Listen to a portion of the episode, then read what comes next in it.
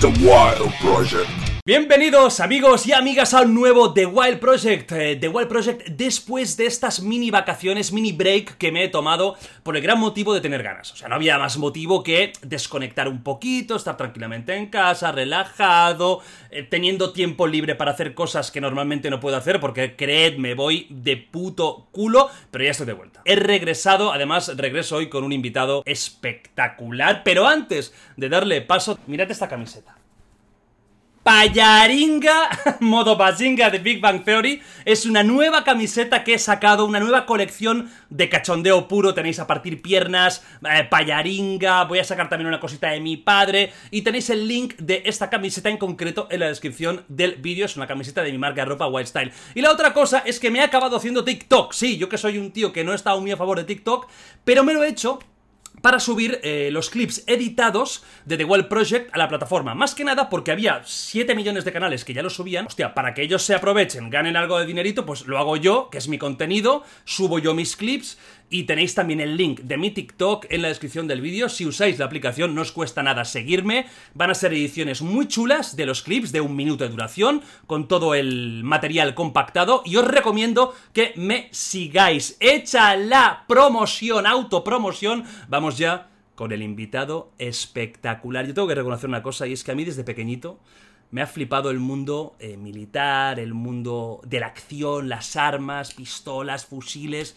Y desde chiquillo, pues ya me gustaban las películas de guerra y todo esto. Aunque luego los conflictos sean una putada y sean lo peor de lo peor, pero tienen esa, ese misticismo y eso es una realidad absoluta. Hoy traigo uf, uno, una persona que forma parte del cuerpo sin duda más mítico militar del mundo. Hoy tengo en The Wild Project nada más y nada menos que Brian Osuna, marine de los Estados Unidos de América. Brian, ¿qué tal? ¿Qué tal, Jordi? ¿Qué tal? ¿Cómo estás? Yo estoy súper contento de tenerte aquí. Me flipa tener un marine. Una persona, además que te veo, coño, con el, eh, con el trajecito US Marines, eh, Osuna, eh, los tatuajes. Ya te voy a preguntar yo por el tema de los tatuajes, porque yo no sabía si un militar puede ir tatuado. Ya veo que sí. Veo también una pistola por si me porto mal. Me imagino que si en algún momento hago alguna pregunta que no toca, rápidamente hay mal rollo. Nada, eh, ¿cómo estás, tío? Primero de todo, ¿qué tal? No, muy bien, muchas gracias. Primero que nada por la invitación, saludar a todos que espero que estén bastante bien y pues nada, Jordi, aquí un, un placer estar aquí contigo. Brian es una maravilla, porque además de las cosas que nos va a contar sobre, sobre el mundo militar, que esto es algo espectacular, es también youtuber. Tú, Brian, tienes un canal de YouTube donde subes, mm, pues, historias de que te pasan en el ejército, subes, pues, explicaciones, cosas incluso que vas a contar aquí, ya las has contado en tu canal. Voy a dejar también el link de su canal en la descripción. Bueno, esta descripción va a haber 7 millones y medio de links, tenéis que clicar en todos, porque si no, no vais a tener suerte en la vida, ¿de acuerdo? Es importantísimo que cliquéis en todos si lo estáis viendo en YouTube. Si estáis escuchando esto en Spotify, en Apple Podcasts, en iBox, en Amazon eh, Music y en todas estas plataformas, pues lo que tenéis que hacer es ir un momentito a YouTube y ahí tenéis los links bien puestos. Brian, vamos a empezar con tu historia, ¿de acuerdo? Porque Claro. a mucha gente le habrá chocado que tú, siendo marine de Estados Unidos, apellido Osuna, Sí. hablas español, además con un acento, yo diría, mexicano, puede ser, por ahí estamos, ¿no? Eh, cuenta tu historia, eh, ¿dónde naces? ¿Cómo llegas a, a ser marine? Un poquito de trayectoria. Pues mira, Jordi, mi vida ha sido un poco complicada. He vivido de todo en esta vida. Yo nací aquí en Estados Unidos, en Arizona, pero cuando tenía como dos años de edad, mi mamá se regresó a México. Entonces, pues yo crecí en México toda mi vida, vivía una vida normal, iba a la escuela, tenía amigos, etcétera, etcétera. Total, yo entré a la universidad, al colegio, no sé cómo lo conozcan en España, y nunca terminé. Estaba estudiando una ingeniería y me aburrí. Entonces, yo quería entrar a la Policía de México y pues era un poco complicado, especialmente por el tema de que yo tenía doble ciudadanía, ya tenía algunos tatuajes, etcétera. Entonces, platicando con mi padre, me dijo, pues, ¿por qué no te vas a, a Estados Unidos? A lo mejor y te sale mucho mejor. Y le tomé la palabra, el único problemita es que, pues yo no hablaba inglés. Entonces, me comuniqué, me comuniqué con un reclutador por teléfono y ahí me ves, hablando inglés todo mocho, todo bien raro. Como hablamos en España, ¿no? Hello, how are you? Thank Sí, you. hello, how are you? Yes. Eh, para mi suerte, uno de los reclutadores era hispano y hablaba español. Entonces le pasaron el teléfono a él y él me se comunicó conmigo. Ya le dije, no, pues sí tengo ciudadanía estadounidense porque nací allá, pero pues no hablo inglés y todo eso. Ya me dijo, ¿puedes venir aquí? Y le dije, sí. Me dijo, ¿puedes venir mañana? Y yo, a la torre, pues no estoy allá, pero ¿puedo ir el, el lunes? Le dije, ah, bueno, entonces agarré mi maletita y, mamá, ya me voy, y me fui. me crucé yo solo. En esa, en Arizona, yo tenía una tía que vivía ahí. Llegué con ella, ella me llevó a la oficina de los reclutadores y total, me pusieron un examen que se llama ASVAB, que es para ver en qué eres bueno y depende a eso, te dan el tipo, te dan diferentes opciones para tu trabajo entre los Marines. Entonces, hice el examen y lo reprobé. Es un examen, eh, Brian, solo teórico, de momento. Sí, solo teórico. aquí no hay pruebas físicas, simplemente es un examen de aptitudes. Correcto, ah, solo teórico. Entonces, reprobé ese examen, me dieron una semana para que lo volviera a tomar, lo volví a tomar y lo pasé. Eh, ya estaba todo bien y en Estados Unidos, cuando ya se va a hacer oficial, te mandan a un edificio que se llama MEPS, que en MEPS lo que hacen es, te vuelven a hacer ese examen teórico, pero ya de manera oficial, duermes en un hotel y al día siguiente eh, te hacen los doctores las pruebas físicas, te hacen pruebas de sangre, pruebas de orina, pruebas de la vista, pruebas de oído, te revisan absolutamente todo, literalmente te desnudan, te revisan todo, todo, todo. O sea, todo es. Eh, todos los temas, ¿no? Incluso Pirula Mix también, también está ahí. Todo, todo, La primera prueba es esta, ¿no? Es ya psicológica. ¿Te da vergüenza? Hasta te revisan el, el, sin esquinas, todo. y total, me aprobaron, no tenía nada malo mi cuerpo, afortunadamente. Pero cuando iba a hacer el, la firma de mi contrato, mi juramento, resulta que yo tenía un tatuaje aquí y estaba en contra de las reglas. Si quieres, más adelante hablamos de las reglas de los tatuajes. Pero total, este tatuaje no estaba dentro de las reglas y me tuve que devolver y removerme el tatuaje. No sé si puedes ver ahí, está una cicatriz. Ah, sí, hostia, qué fuerte. Era una cruz y iba a hacerlo de manera láser, pero tomaba bastante tiempo. Entonces, un amigo de mi familia, de mi padre, es cirujano plástico y lo que me dijo, ¿sabes qué? Si quieres algo rápido, te puedo anestesiar y te corto el pedazo de piel y simplemente te coso. Y yo pues como rebelde y lo que quería era irme, le dije, pues hazlo, hazlo, le dije. Y sí, me sentó, simplemente me anestesió aquí el brazo, me puso miles de, de inyecciones aquí alrededor, no me durmió a mí. Y sí, con un bisturí me cortó, me cosió y listo, así fue como quedó. Claro, por eso tienes cicatriz, porque normalmente cuando te hacen el láser te puede quedar, no cicatriz, te queda como una manchita, pero claro, tú tienes cicatriz porque fuiste a lo bestia. A, lo bestia. Es que para lo que era el tatuaje era simplemente una cruz, entonces me dijo, para lo que es el tatuaje, se presta a que se pueda hacer eso. Obviamente si hubiera tenido como los que tengo ahorita, pues sería casi imposible hacerlo. Claro. Pero como era simplemente dos rayas así, pues sí, son, me cortó el pedazo de piel y me cosió y ahí fue donde me quedó la cicatriz esa. Todo este examen que estabas haciendo, las pruebas eh, en los reclutadores, ¿todo era en inglés? Todo era en inglés. Pero tú no sabías inglés, ¿cómo pudiste aprobar el examen? Eh, ¿Tenías mínimas nociones o cómo, cómo lo pasaste? Es lo que mucha gente me pregunta. Y yo tenía un inglés básico, un inglés de escuela, el que te enseñan en tu escuela, que te enseñan el verbo to be, todo eso. Era mi inglés básico. El problema es que cuando yo fui a MEPS, pues yo siempre sido muy estudioso. Desde el momento en que yo fallé el examen, todos los días me ponía a estudiar. Entonces en el examen, una de las, en el examen teórico, una de las ramas que más importa es matemáticas. Entonces, pues matemáticas, pues no es tan complicado porque los mismos números en inglés son los mismos números en español. Entonces, saqué el puntaje perfecto en matemáticas y eso fue lo que me levantó el puntaje. Obviamente en otras ramas como física, etcétera, pues sí, le reprobé, ¿no? Pero, pero matemáticas lo pasé y eso me levantó el puntaje y tuve puntaje suficiente para entrar.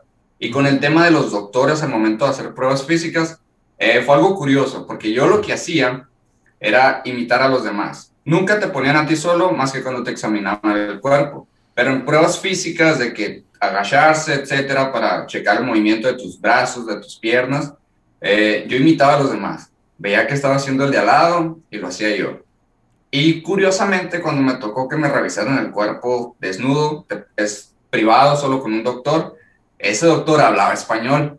Entonces, me fue de, no sé si fue suerte o algo, pero así fue. Qué bueno. ¿Y por qué tenías tantas, tantas ganas de ser marine? ¿Qué es lo que te llevaba a tener tanta, tantas ansias, incluso a, mutilarte la piel para poder acceder? Pero tú venías de, la universidad, tú venías de, los estudios y este mundo es totalmente diferente. ¿Qué, ¿Qué, había que te llamaba tanto la atención? La verdad, Jordi, yo creo que, al igual que tú, pues yo crecí con ese mundo de ver películas y veía a los Marines, los Marines. Y yo dije, no, pues yo quiero hacer algo así. Siempre he sido un, chico muy hiperactivo. No me gusta estar haciendo lo mismo por mucho tiempo. Entonces, al yo estar en la universidad, me daba cuenta que pues, realmente no me gustaba eso. No me veía yo detrás de un escritorio o algo así. Y fue cuando me empezó a interesar el, el mundo de la policía el principio, pero fue cuando ya mi padre me dio el consejo, empecé a investigar más y pues obviamente me, me gustó mucho más. Y no sé si sepas, pero aquí en Estados Unidos hay cinco ramas diferentes. Que está los Marines, que somos nosotros, está la Army, la Air Force, que es la Fuerza Aérea, la Navy, que son los que se manejan más en barcos, la Coast Guard, que es la Guardia Costera, está, ah, no, hay más, está la Army National Guard, que es la Guardia Nacional, y acaban de abrir una nueva que es la Fuerza Espacial, Space Force. Pero total de todas esas, a mí me gustaban más los Marines porque era más enfocado a, al combate. Las demás ramas eran un poco más relax. Entonces dije, pues si me voy a meter, voy a meter a lo, a lo más duro. Y así fue como, como elegí los Marines. Bueno, se habla mucho y hay mucho misticismo alrededor de los marines, de las pruebas físicas, durísimas, entrenamiento brutal, un cuerpo de élite. Siempre se ha escuchado esto, ¿no? Incluso había un jugador, me acuerdo yo, que se llamaba David Robinson de, de los Spurs de, de, San Antonio, que era un ex. creo que una. Creo, no sé si era almirante, bueno, era un título importante, o su padre, pero había estado en los marines. Es decir, que los marines tienen como mucho caché. Me imagino que en Estados Unidos y también aquí. Te quiero preguntar primero, antes de entrar un poquito ya en el, en el entrenamiento, ¿qué pasó una vez te dijeron, sí, exactamente qué es. Defíneme un marine. ¿Qué es un marine comparándolo con un soldado? Porque, claro, marine, aquí en España, nos suena a marina, a, agua. Pero no sé si tiene que ver, porque veo que hay varios cuerpos, os Navy. Entonces, ¿qué es ser un marine? ¿Qué, es ser un marine? Lo que diferencia a un marine de las otras ramas uh, militares aquí en Estados Unidos es simplemente la dureza. Eh, los Marines es un grupo anfibio, por ejemplo, los soldados, que es el ejército, la Army, se enfocan en tierra. Obviamente ellos también tienen aviones, etcétera, pero su enfoque es, terrestre. Los de la Navy son más como marineros, se enfocan en, en todo lo que sea acuático. Pero los Marines nos enfocamos en todo. Nosotros tenemos entrenamientos tanto de tierra como aire, como de agua. Nos enseñan cómo salir de helicópteros bajo el agua cuando hay un accidente. Nos entrenan cómo cómo sobrevivir en tierra si nos volcamos en una, en una Humvee, etc. Eh, de hecho, hace como dos días subí un video del el simulacro en el que hicimos de, de, todo eso. Entonces, ese es el enfoque de los Marines. Los Marines es cuando las... Es, es el lema que tenemos. Cuando las cosas se ponen duras para las otras ramas, es cuando mandan a los Marines. O sea, que es como una unidad de élite dentro del ejército eh, capacitada para, entrar en, cualquier sitio, ¿no? De hecho, en muchos conflictos los marines han aparecido, desde los más modernos como los más clásicos. Em, vale, ya tenemos, eh, entendemos lo que es ser un marine. Está claro que, por lo que estás comentando, es algo de élite, duro. Pues vamos a ver qué pasa cuando a ti te dan el ok, ¿no? Te dicen, vale, entras o empiezas la formación como marine. ¿Cómo es ese primer momento, no? ¿Qué es lo... ¿Dónde vas? ¿Dónde te forman? Y cuéntanos un poquito el entrenamiento. Es como una chaqueta metálica, full, full uh, metal jacket, es tan duro, hay, hay... ¿Sí? Sí. Uy, cuéntame, cuéntame. Te voy, a, te voy a platicar un poco. Aquí en Estados Unidos, cuando entras a una rama militar, eh, tu formación básica de convertirte en militar se llama bootcamp. Bootcamp es donde te mandan, en nuestro caso los Marines, nuestro bootcamp es el más largo y más pesado de todos. O sea, todos duran alrededor de dos meses o un mes y medio, etcétera. Uno de nosotros dura tres meses. En bootcamp, a ti te mandan en avión, te recogen los DIs, no sé si sepas que son los los entrenadores que te están gritando todo el día y que tienen el sombrerito así, esos son Vale, los- vale, sí, sí, como el de, vamos, el de la chaqueta metálica. Correcto, así, igualito. Así como hablan en, en, en la Full Metal Jacket, en la película, así te hablan todo el día. Y en Bootcamp no tienes acceso a teléfonos, no tienes acceso a nada, no tienes días libres. La única manera de comunicación que tienes por tres meses son cartas. Y las cartas te llegan una cada mes. Entonces, pues es puro entrenamiento. Era de que levantarnos todos los días a las 4 de la mañana. Y la manera en que nos levantan en los Marines es un poco... eh, Es un po- no, no sé cómo explicarlo, no sé si divertida o complicada, pero haz de cuenta que estás dormido y para empezar en la noche no duermes bastante, no es como que llega la noche y ya, a descansar. Tenemos guardia de noche también, que cada hora se tienen que levantar cuatro personas, entonces si te toca guardia las últimas cuatro horas, estás despierto desde las 12, desde la 1 de la mañana, eh, y lo que hacen, se levantan todos los instructores a las 4 de la mañana, prenden las luces, empiezan lai, y empiezan a levantar a todos y hacen un desastre, te voltean la cama y ahí empieza todo el día y así es por, por tres meses y en esos tres meses te enseñan de todo. Eh, te enseñan cómo arreglar tu uniforme, cómo disparar, eh, te enseñan técnicas de combate, te enseñan artes marciales, te enseñan cómo hacer rappel de una torre, cómo bajar con una cuerda, te enseñan cómo bajar de un helicóptero en, en caída libre. Eh, todo lo que tú te puedas imaginar de entrenamiento te lo enseñan en bootcamp. El trato de los eh, superiores, de los eh, oficiales que os entrenan, es insultante, es decir, para, para, para alguna forma enseñaros que la vida es dura y que la guerra es dura, es tal cual, o sea, insultos, eh, abusos, abusos a nivel, ya me entiendes, ¿no? De, bueno, como Full Metal Jacket, ¿es algo así? ¿Llegan a, Sí. a gritaros a la cara, a intentar daros miedo? ¿Es así? Sí, bastante. Eh, lo único que no tienen permitido es golpearte.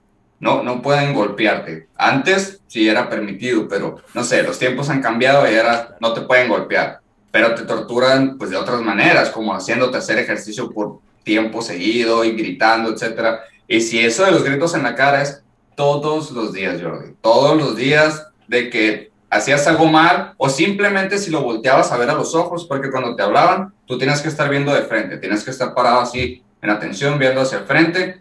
Si lo llegabas a ver a los ojos, te ponían todos, todos, todos alrededor de ti gritándote en la cara y diciéndote que eres una basura y bla, bla, bla, bla, bla. Atacándote verbalmente todo lo que se pueda.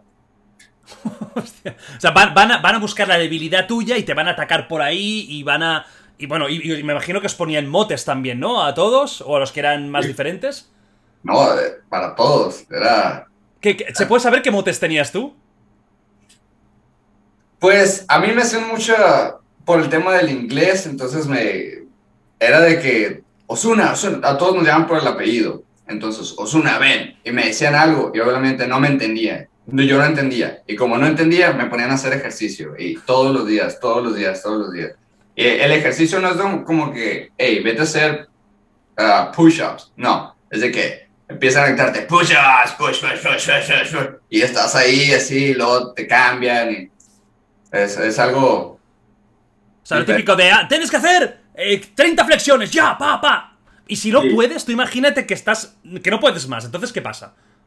Hay veces en que yo de plano ya no podía y se me salían las lágrimas y yo gritaba, porque no puedes decirle, ya, por favor, no. Tienes que estar diciendo one, two, three, one, one y seguir contando y contando y contando. Y yo gritaba y a veces de que te duelen los brazos, tu cuerpo ya no podía y me caía al suelo de que ya no me podía levantar. Y no, venían todos a gritarte, gritarte, gritarte, gritarte, o hacían que te levantaras, salieras corriendo y te eh, revolcaras en el lodo y volvieras y volvieras a hacer pull-ups otra vez o push-ups otra vez. Y así, era todos los días por tres meses. Wow. Y el entreno físico, lo que sería, ya no los castigos, sino el entrenamiento físico, em, ¿qué nivel de dureza tenía? Era dependiendo lo que hacíamos. Obviamente, si se trataba de armas, era un poco más estricto, porque por temas de seguridad, etcétera, obviamente no podíamos estar corriendo con el arma así cargada. Eh, y en temas como rappel o cuando bajamos de la cuerda en caída libre también es un poco más estricto. Eh, por temas de seguridad, pero cuando se trata de entrenamientos, por ejemplo, cuando hicimos el Crucible, el Crucible es la última semana para convertirte tú en Marine. Entonces, una parte del Crucible era subir una montaña y en la montaña, pues tú la subías con toda tu mochila, tu casco, tu rifle y todo. Entonces, había veces de que subiendo la montaña, pues venía la camioneta de seguridad atrás, cuidando por si pasaba alguien, y traían ammo cans. Las ammo cans son las cajas de munición, las cajas verdes, y las llenan de arena, están bien pesadas. Entonces tú estás subiendo la montaña, estás con tu rifle y todo, y de repente te llegan por un lado y te dicen, toma, y ahora tenés que agarrar un ammo can y ponértelo aquí, cargando todo. Y hacían todo lo posible para romperte física y mentalmente mucha gente, muchos compañeros tuyos abandonaron el entrenamiento o casi todos lo acabasteis? Hay una cosa muy curiosa, Jordi. Aquí no puedes abandonar. No puedes decir, ya no quiero. Tienes que terminar o te tiene que pasar algo. Muchos compañeros míos se les llama drop, cuando simplemente te bajan. Es como que tienes que cumplir los tres meses forzosamente, pero si pasa algo contigo, ya sea te lastimas, no pasaste ciertos exámenes, etcétera, te bajan. Y obviamente estás más tiempo en bootcamp, más tiempo sin ver a tu familia, más tiempo sin comunicación, etcétera.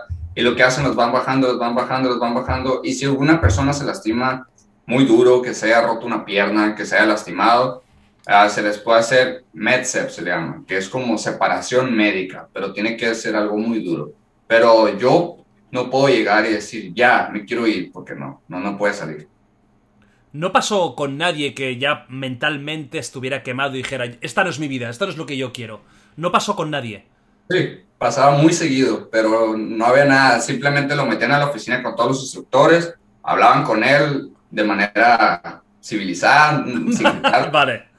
vale. Porque había, había, había, unos, sí, había unos compañeros que de plano se quebraban moralmente, empezaban a orar, decían, ya no quiero estar aquí, ya no quiero estar aquí, y los llevaban a la oficina, hablaban con ellos. Creo que uno, de ellos eh, estaba tan mal que le prestaron el teléfono a sus instructores para que hablara con, su, con sus padres, pero sí es, es muy duro. De hecho, Jordi, cuando estaba como en mi segundo mes o en el mes y medio, nosotros nos dividíamos por compañías. Por ejemplo, yo era compañía Kilo y cada compañía tenía cinco pelotones.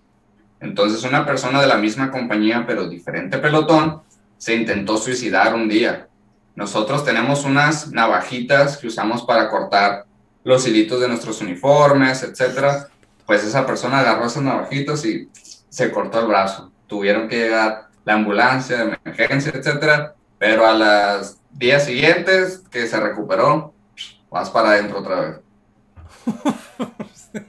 o sea que si hay alguien aquí, algún hispano, está en Estados Unidos o, está o tiene nacionalidad americana y quiere entrar en los marines, que sepa, que, que sea consciente de que una vez te metes ahí, no va a ser fácil salir, ¿no? Que hay mucha gente aquí que tenemos el concepto de lo pruebo, dos semanitas, que no me gusta, hasta luego.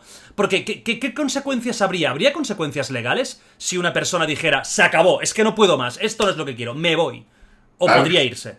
No, claro que sí. Primero, no podías irte porque no tenías vehículo, no tienes nada, es una base militar en la que estás totalmente cerrada, no tienes nada. Pero, por ejemplo, ahorita que yo ya tengo libertad, que tengo mi propia casa, etcétera, si yo dijera, oh, ese es otro muy dato curioso.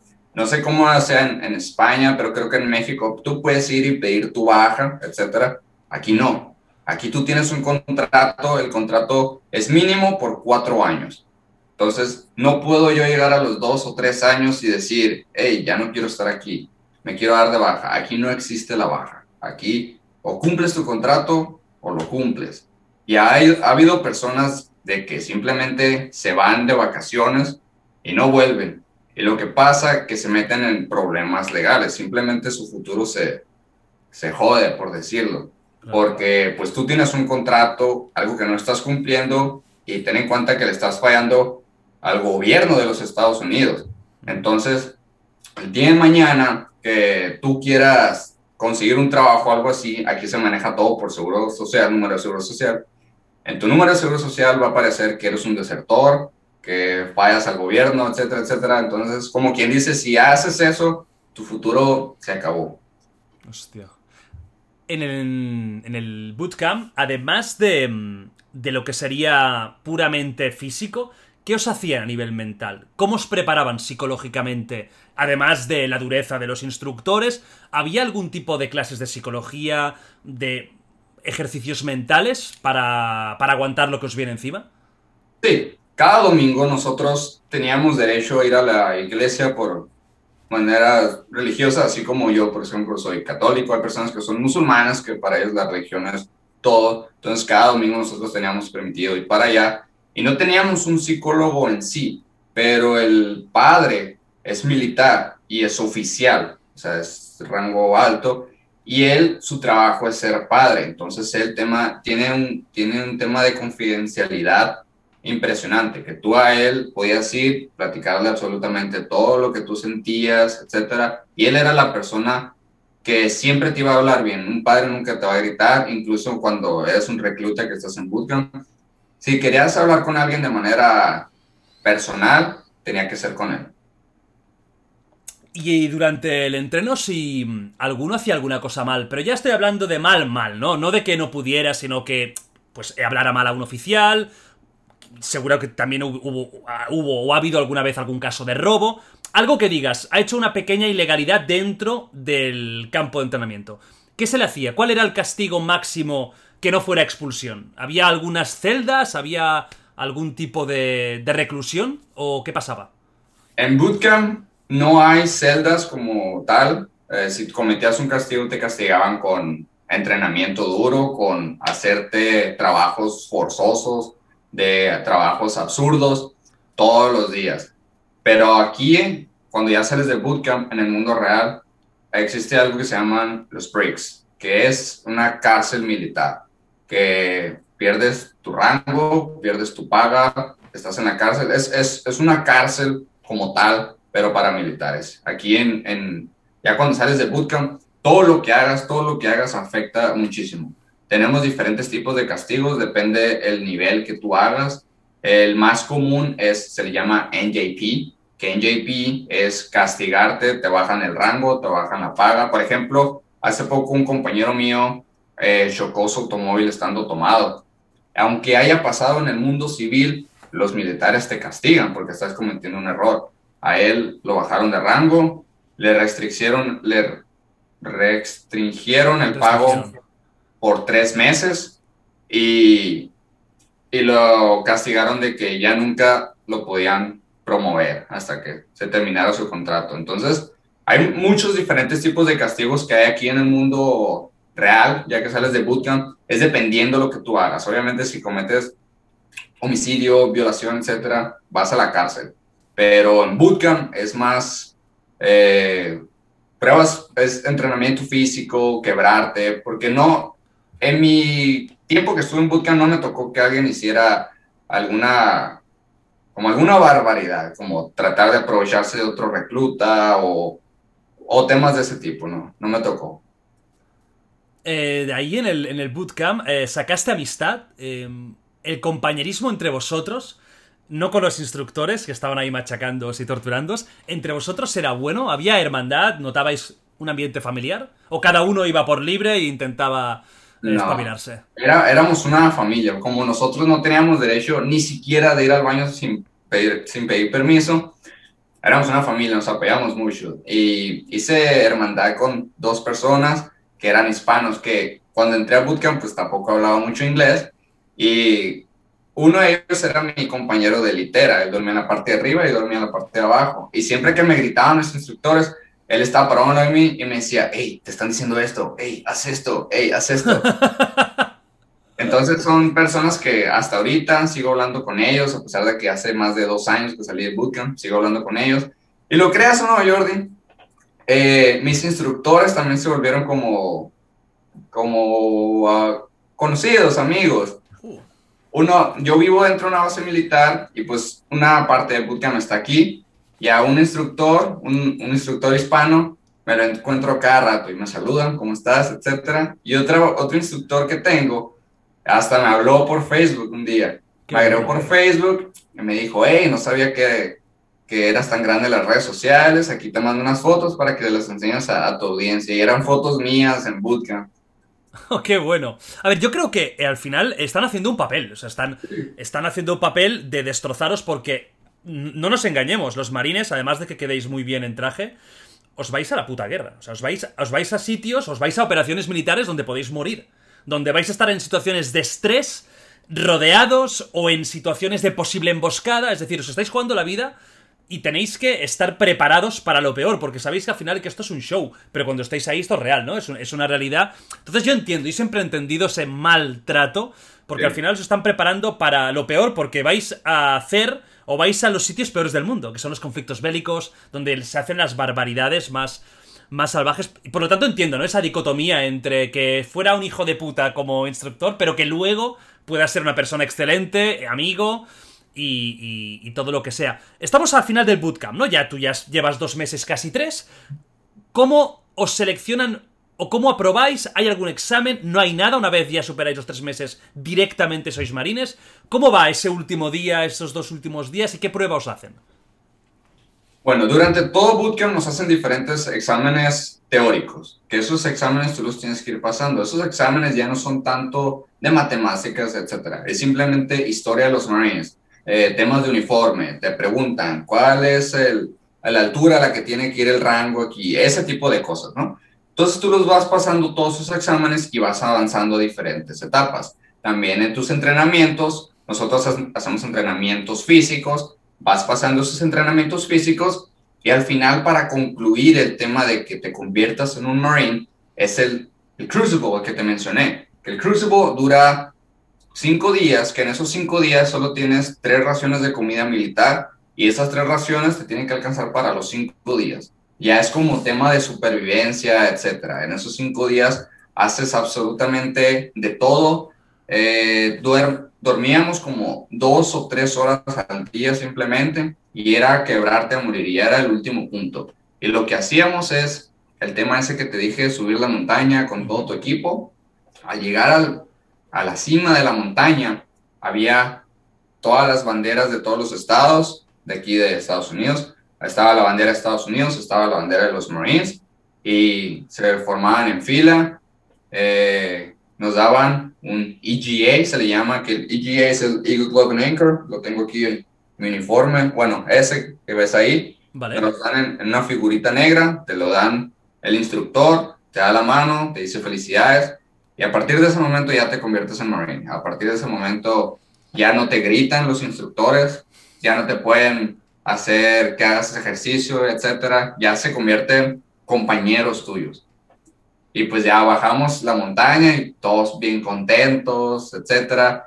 Y cuando ya bajas la montaña, queda alrededor de una semana para que te gradúes. En esa semana es simplemente prepararte, eh, el tema de uniforme, te los van arreglando, etcétera y ya el último, el penúltimo día, que es jueves, hacen un día familiar, que es cuando tu familia puede venir a visitarte, etcétera.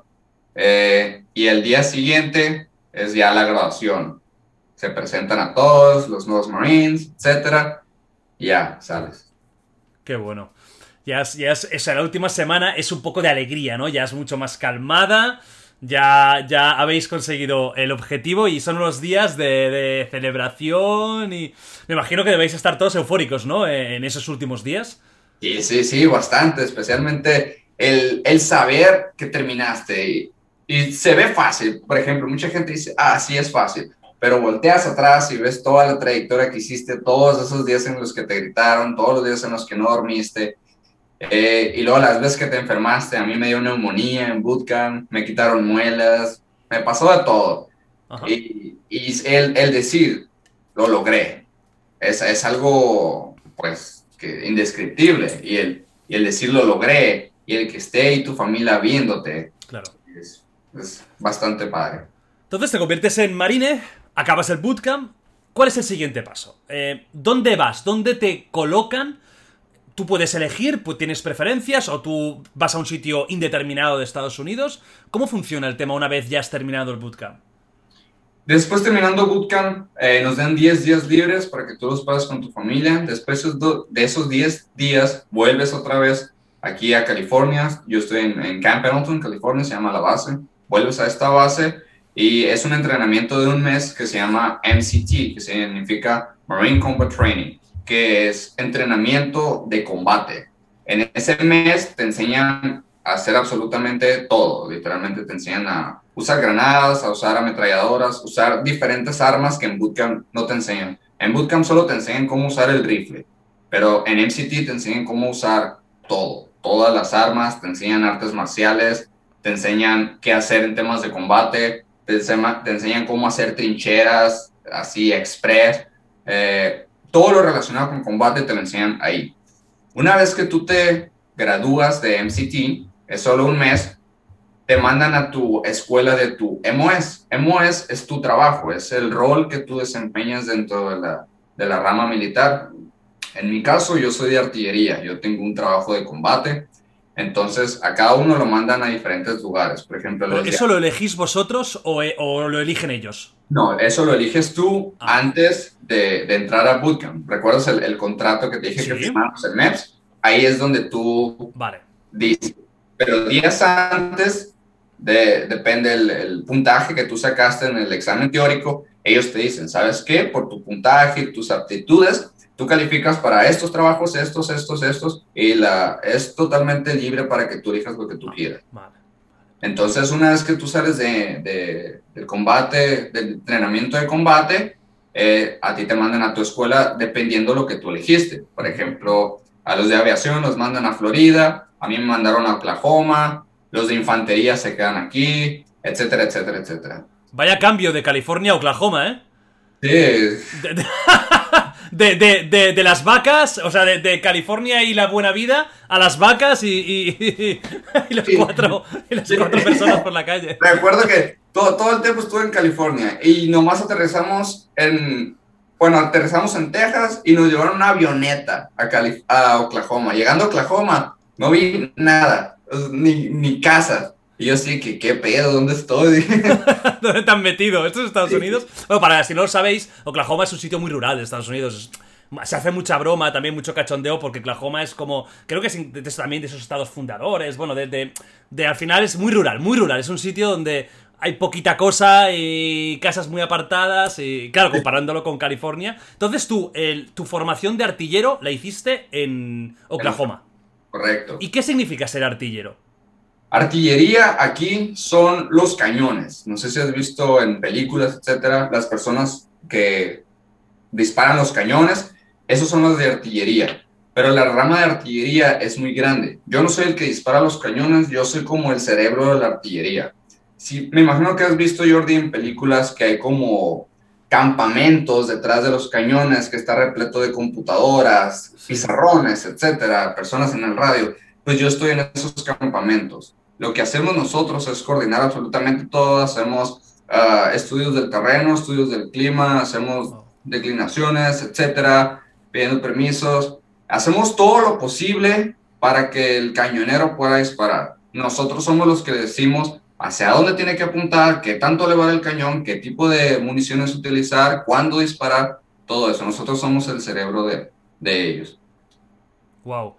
Y em, a nivel de cañones, hay muchos tipos, hay mucha diferencia, hay muchos misiles, entiendo, y tenéis que conocerlos todos bien, porque cada uno tendrá un peso diferente, una potencia diferente. Correcto. Qué, fuerte. Y esto, estas prácticas las hacéis, entiendo, en zonas donde no haya... Supongo, supongo, que por eso estáis en Oklahoma, ¿no? Donde no haya nada para poder hacer pruebas, ¿no? Porque entiendo que también haréis pruebas sin, sin blancos. Sí, correcto. Eh, es, de hecho, te comenté que la próxima semana me voy de operación al desierto por tres semanas, es lo que vamos a hacer. Simplemente es probar nuestro equipo, disparar eh, misiles, hacer simulacros como si estuviéramos en combate. De eso se tratan nuestras operaciones. Tú, tú ahora ya no estás en formación. Digamos que ya estás 100% trabajando. Pero supongo que, aunque ya seas marine, no paráis de formaros, ¿no? Porque, por ejemplo, tu mundo es muy tecnológico. Supongo que habrán innovaciones en cañones, en, telemetría, en todas estas cosas. Entonces, ¿tú sigues formándote a día de hoy? ¿Te siguen dando clase? ¿Os enseñan nuevas cosas? Sí, Jordi. Cada año hay diferentes tipos de entrenamientos que nos dan. Así como lo dices tú, ya sea eh, equipo nuevo que están actualizando, o incluso vehículos nuevos, porque aunque yo sea artillero, manejo muchos vehículos, manejo Humvees, eh, etcétera. Eh, entonces tú tienes, para todo lo que vayas a hacer, tienes que tomar cursos. Entonces siempre hay algo nuevo que aprender, hasta en el tema de las artes marciales. Por ejemplo, yo por mi rango, nosotros nos diferenciamos en artes marciales por el, el cinturón. Como es mi cinturón es verde, yo por mi rango tengo el grado más alto de artes marciales. Hay cinco diferentes eh, pues siempre hay algo que hacer, siempre hay un curso distinto, ya sea referente a tu trabajo o al tema marine en general, pero siempre, siempre, siempre hay cursos que hacemos. ¿Y de artes marciales? ¿Cómo va el tema? Porque a mí me gustan mucho las artes marciales. ¿Elegís vosotros cuál queréis hacer? ¿Os dan ellos algún tipo de, entrenamiento ya estipulado? Porque claro, es, podéis hacer jiu-jitsu o podéis hacer eh, kickboxing, muay thai, boxeo. ¿Tenéis vosotros selección o ya hay lo que hay? Es algo muy curioso aquí, Jordi. Lo que pasa es que en artes marciales solo tenemos una, se llama McMahon. Que esa una no es ni jiu-jitsu ni nada, es una mezcla de todos. Nuestras artes marciales se enfocan en, en matar, por decirlo así. Sí, sí, o sea, en, en, combate a muerte. Entonces, combate, en combate un poco sucio, como el Krav Maga, ¿no? Un poco. Sí, eh, no, no, es, no es en combate de de noquealo y, y, corre, no, es en combate de tíralo, el cuchillo al cuello y, y, etcétera, ¿no? Entonces, así es nuestro, nuestro combate de, de cuerpo a cuerpo. Eh, pues obviamente depende el, el, nivel que tengas tú, pues es lo, lo, más cabrón que seas. Y, y es, por ejemplo, en temas de combate con el rifle, incluso sin el tema de disparar, es atacar con el rifle, atacar con la bayoneta, con la navaja igual, cómo sostener la navaja mientras peleas, dónde clavar la navaja, en temas de combate con puras manos, igual, cómo hacer llaves, de quebrarle el, el codo, quebrarle el cuello, es, es, es más tema de, de pues de, de, de, matar, ¿no? claro, no, no es una competición de a ver si saco un, tres puntos, no, no, es a, ver si puedo matar e irme, e irme rápido. Y esto tú dices que tienes el cinturón verde, pero ¿es igual que en artes marciales que el negro es el máximo? ¿O va diferente? Vale, eso, o sea, tú vas a seguir aplicando para llegar al negro, entiendo. Correcto. Son cinco niveles. Empiezas con el más básico que te enseñan en bootcamp, que es color como blanco bronceado, así. Después subes al cinturón gris, que es ya un poquito más elevado, y después subes al verde, por el rango que yo tengo. Después es el café, para tú yo soy E3, es mi rango Lance Corporal. Para tú poder subir al cinturón café, tienes que ser el rango que sigue de mí. Y para poder subir al cinturón negro, tienes que ser como mínimo sargento, de sargento para arriba. Tu intención, tu idea. Luego te voy a preguntar un poquito más por el tema de los rangos, cómo funciona exactamente. Pero ya para hacer un poco un previo, ¿tu, eh, intención es ir subiendo los rangos hasta llegar a oficial? ¿O tú no quieres, no quieres, no, no ambicionas esto? Pues aquí es un poco diferente, Jordi. Aquí es imposible entrar como, como enlisted o como tropa, como les dicen algunos, y subir hasta oficial. Aquí para poder ser oficial tienes que ir forzosamente al college o a la universidad.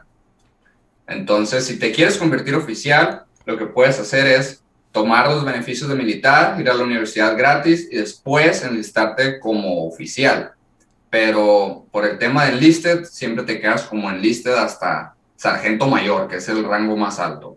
O sea, ellos te pagan en la universidad, que en Estados Unidos, por si no lo sabéis, es carísima. Las universidades son privadas y son, pero caras que no os podéis ni imaginar. Y os lo pagaría el ejército para luego volver y poder ser oficial. Correcto, e-, es uno de los beneficios que tiene el, el, entrar al ejército, por eso mucha gente entra más que nada por los beneficios, porque por ejemplo, ese es uno de ellos, poder ir a, la universidad totalmente gratis. Otro beneficio es seguro médico gratis, seguro dental gratis, es uh, al momento si quieres hacer una compra de una casa, por ejemplo, eh, tú sabes que siempre tenemos que dar enganche o down payment, no sé cómo lo conozcan, pues para nosotros no tendríamos que dar esos pagos.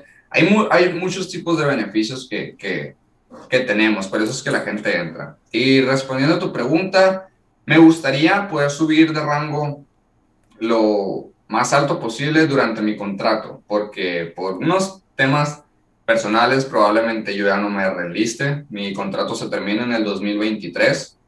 Entonces, probablemente ya no me reliste. Quiero también hacer otras cosas que tengo ahí planeadas en mi vida. Entonces, pues sí, mientras esté, yo voy a hacer lo mejor posible, voy a dar lo mejor de mí, voy a salir de manera honrosa, pero probablemente me vaya al, mundo civil. ¿Y tú qué estás diciendo esto, por ejemplo? ¿no? Tú estás diciendo ahora que mm, tu idea, tu pensamiento es, una vez termines tu contrato, volver al mundo civil, dejar, dejar el ejército. ¿Esto está mal visto dentro del ejército o es algo totalmente entendible? Y al contrario, tú cuando vuelvas al mundo civil, ¿crees que vas a tener de cara a la gente un plus de, de agradecimiento por haber estado? ¿O te van a ver como alguien que ha abandonado?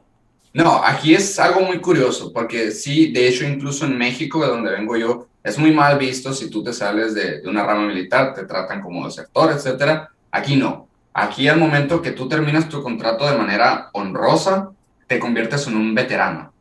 Esa es la definición de un veterano. Hay veteranos de guerra, que son los que fueron a la guerra, y simplemente la palabra veterano es que tú serviste en el mundo militar terminaste de manera honrosa, así hayan sido cuatro años o 20 años, tú te conviertes en veterano. E incluso como veterano, tienes muchísimos beneficios y muchísimo respeto de todo mundo. Sea, tú, yo ahorita como militar puedo ir a una tienda y me hacen descuento militar, hay restaurantes donde hasta me regalan comida porque todos te agradecen el servicio que estás haciendo. Y eh, al momento de tú salirte y ser veterano, sigues teniendo beneficios. Entonces, hay tiendas donde te siguen haciendo beneficios por ser veterano, hay trabajos donde te toman prioridad porque eres veterano, porque serviste a tu país. Aquí es, es muy bien visto siempre y cuando tú salgas de manera honrosa. Es curioso porque esto en Estados Unidos hay como muchísimo respeto al tema de los veteranos, del ejército, ¿no? Eh, de hecho, os agradecen muchísimo. Hay días del Día del Veterano y hay muchísima gente que os agradece públicamente el servicio que hacéis más no tanto por un tema nacionalista, ¿no? De patria, sino por el, por el servicio. Aquí, aquí, por ejemplo, en Europa, sabes que no, Bueno, no sé si lo sabes, no hay tanto ese, ese, sentimiento, ¿no? Está como muy separado el mundo del ejército. Lo vemos como, bueno, son cuatro que están ahí. Y el resto, pues, nos da completamente igual. Estados Unidos sí que hay una cultura de, de militar como muy de cara, de cara, digamos, el trato y todo como muy positiva. Claro, eso también es algo que al final para vosotros es bonito, porque yo siempre lo digo, os estáis jugando la vida. Que a lo mejor tienes la suerte de que nunca vas a ir a un conflicto, pero, pero igualmente es un trabajo en el que, igual que un bombero entra en un edificio en llamas, si a vosotros os toca ir a Irak o Irán o Afganistán o... Pues eh, te toca. Luego te preguntaré, ¿no? Tema de operaciones, si has hecho alguna vez, has tenido que ir a algún, algún sitio. Pero antes te quiero preguntar, ya que eres marine, ya eres marine de, de hecho, ¿cómo es el día a día en la vida de un marine de los Estados Unidos de América. ¿Cómo es tu día a día? Pues mira. Un día normal, ¿eh? Un día estándar. Un día X, ok. Sí. Pues me levanto a las 5 de la mañana, a las 5.45 nos reunimos para hacer ejercicio, todo mi pelotón, hacemos ejercicio. Vale, perdona, antes de, antes de esto, ¿tú dónde vives? Para, para, para situarnos en contexto. Tú no vives en un sitio normal, tú vives dentro de un, de un campamento o dónde vives exactamente? Vivo en Camp en California. Estoy en medio de Los Ángeles y San Diego. Aquí, justo en medio, aquí se encuentra esta base militar. Si un día vas a Los Ángeles, que creo que vi un video que fuiste a Los Ángeles. Sí, estuve, estuve, estuve hace dos años y pico. Pues si vas en coche de San Diego a Los Ángeles, pasando en el freeway, tú vas a ver letreros. Camp Pendleton. Literalmente, Jordi, puedes voltear a la derecha y ves la base, ves wow. mucho tipo de cosas. Ahí vivo yo. Bueno, la gente se imagina una base militar como un cuartel súper pequeño, pero aquí es una ciudad. Y yo como estoy casado, eh, tengo derecho a una casa. Ese es otro plus, que la casa yo no pago renta, no pago agua, ni luz, nada de eso. Eh, yo vivo aquí con mi esposa, pero tenemos la libertad de poder vivir dentro de la base o fuera de la base en, en una ciudad normal. Pero decimos vivir dentro de la base por el tema de que, pues, más fácil llegar al trabajo, etcétera. Y, ¿Tu mujer también está en el ejército? No, ella ah, es civil.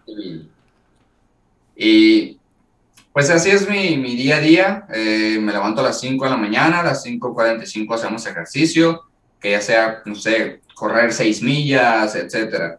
Eh, después nos bañamos y a las 8 de la mañana ya nos tenemos que presentar con este uniforme de trabajo. Este es mi uniforme de trabajo Por eso mucha gente es que a veces me ve las botas sucias o etcétera. Aquí no es tanto el mantener este uniforme muy, muy, muy limpio. Eh, es importante que no tengas hoyos, etcétera, pero con el tiempo se va decolorando y no pasa nada porque para nosotros este es nuestro uniforme de trabajo. Nuestros uniformes de gala son los que tienen que estar intactos. Entonces, pues nos presentamos a las 8 de la mañana a trabajar y hacemos pues lo que esté pendiente, ya sea tomar cursos o probar un equipo o ir a entrenar, a hacer algo, o sea, es que tenemos que revisar las Humvees, verificar que estén bien. Cada día es diferente, Jordi, es dependiendo de lo que se tenga que realizar ese día. Después, a las 11 de la mañana, tenemos una hora para comer, volvemos a las 12 y así seguimos hasta las 4, 5, 6 de la tarde. Ya salimos y, y listo, al día siguiente lo mismo. O sea, más o menos 4, 5, 6 de la tarde salís. ¿Y qué hay ahí en el, en el, en el, en, el en la base militar? Eh, ¿Tenéis ocio? ¿Tenéis bares? ¿Tenéis restaurantes? ¿Hay incluso alguna, algún tipo de, de pub o discoteca o algo para, para un poco eh, bailar o, no? Sí, sí, sí. Hay, hay bares, hay cines, hay miles de gimnasios que son totalmente gratis. Hay boliche, golf, todo lo que te puedas imaginar. ¿Tenéis incluso golf? Sí, sí. Hostia, qué bueno. tenemos, tenemos de todo, de todo, de todo. Eh, todo gratis para vosotros. Todo gratis, sí.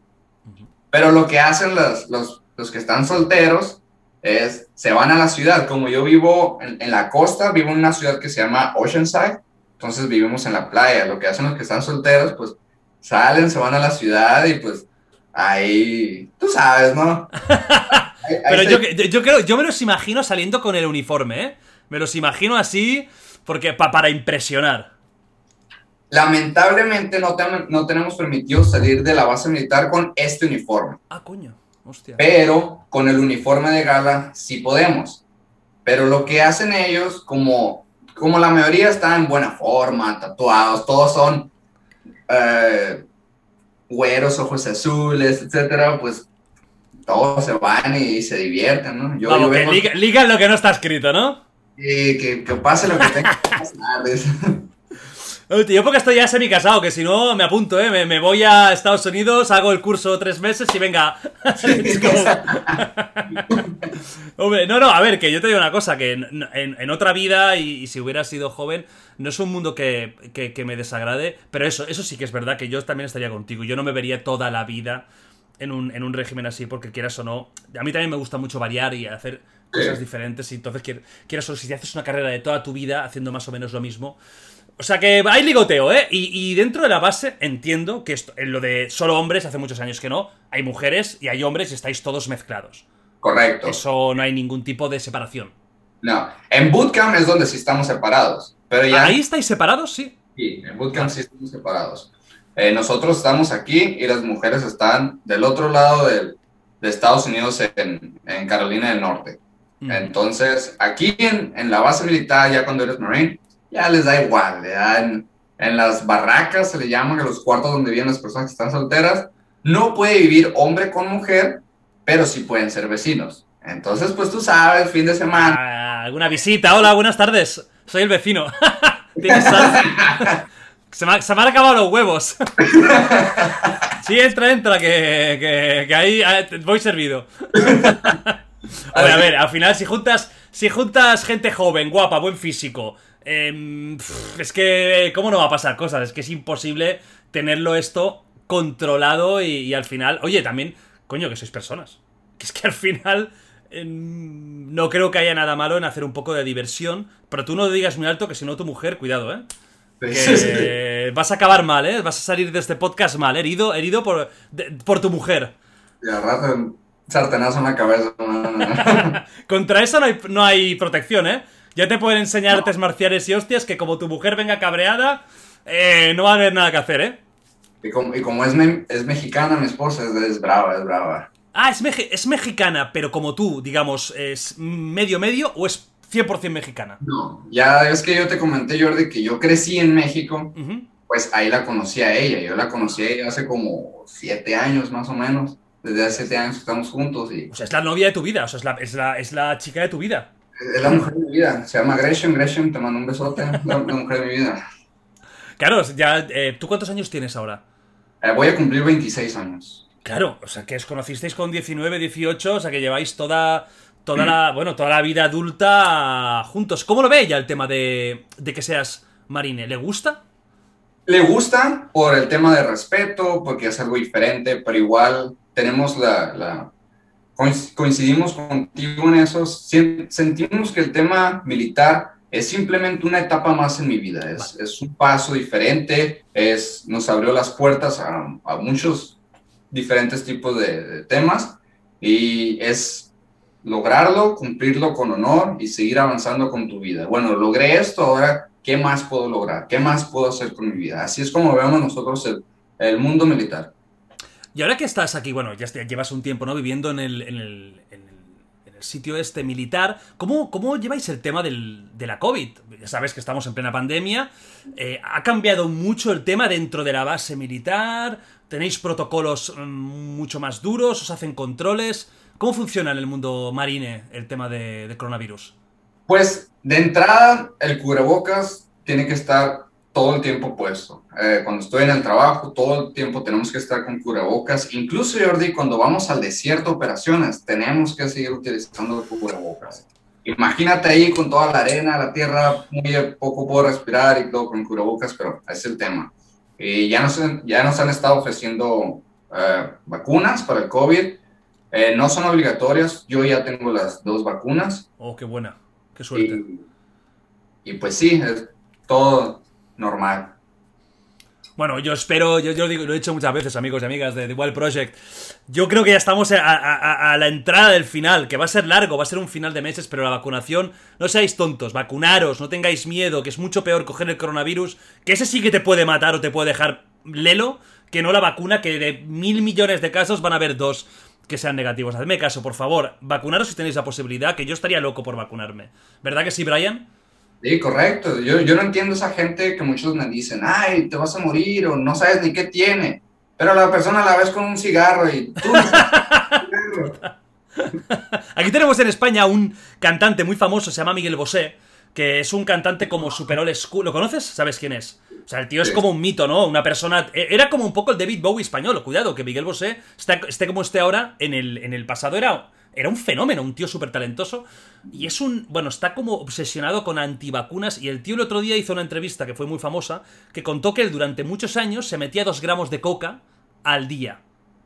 Y luego dice: No, no, yo no me meto la, la vacuna porque nos meten droga. Y los meten. co-". Y dices: Hijo de puta, si te has metido dos gramos de cocaína durante toda tu puta vida, tío. Y seguramente alguna cosa caerá algún día, o algún porro, o, alguna historia. Y, te vas a quejar de una puta vacuna testada en, en decenas y cientos de miles de personas. Pero ¿qué me estás contando? Me cago en la, la puta. Me pongo nervioso con esto, ¿eh? Y si no, tenemos un militar aquí que se está diciendo el tema. Escúchame, volviendo, volviendo al, al mundo marine. em, ¿Tú has estado en algún conflicto bélico de momento? No, Jordi, no, no me ha tocado porque para nosotros es muy diferente. Por ejemplo, en México el conflicto lo tienes a la vuelta de la esquina Ya. con el tema del narcotráfico. Sí, Pero sí. para nosotros poder estar en, en combate tendremos que estar desplegados en Irak, Afganistán, Siria, eh, cual- cualquiera de esos lugares. Entonces, normalmente cuando hay eh, deployments o despliegues es por pelotones. A mi pelotón todavía no le ha tocado hacer algo así porque pues no ha habido temas de combate grandes como había antes en los tiempos de Hitler, etcétera, que se ocupaban a todas las tropas. Ahora es tema muy leve, sigue habiendo combate, pero es muy, muy, muy leve, entonces no se necesita tanto desplegar a todas las tropas. Por eso es que es muy selectivo el tema de, de eso. Normalmente ahorita están mandando, por ejemplo, a los de infantería, a los de fuerzas especiales, porque también tenemos fuerzas especiales, que son los Raider, mandan a esos o a los Navy SEAL, etcétera, cuando son temas muy específicos, pero no ha llegado el tema en el que necesiten tanta gente o, por ejemplo, tantos artilleros que lleguen con los cañones y a mandar a chicar a su madre a todos, por eso es que no nos han desplegado. Los marines, como cuerpo, eh, ¿podéis actuar dentro de Estados Unidos o sois un cuerpo exclusivamente para conflictos internacionales?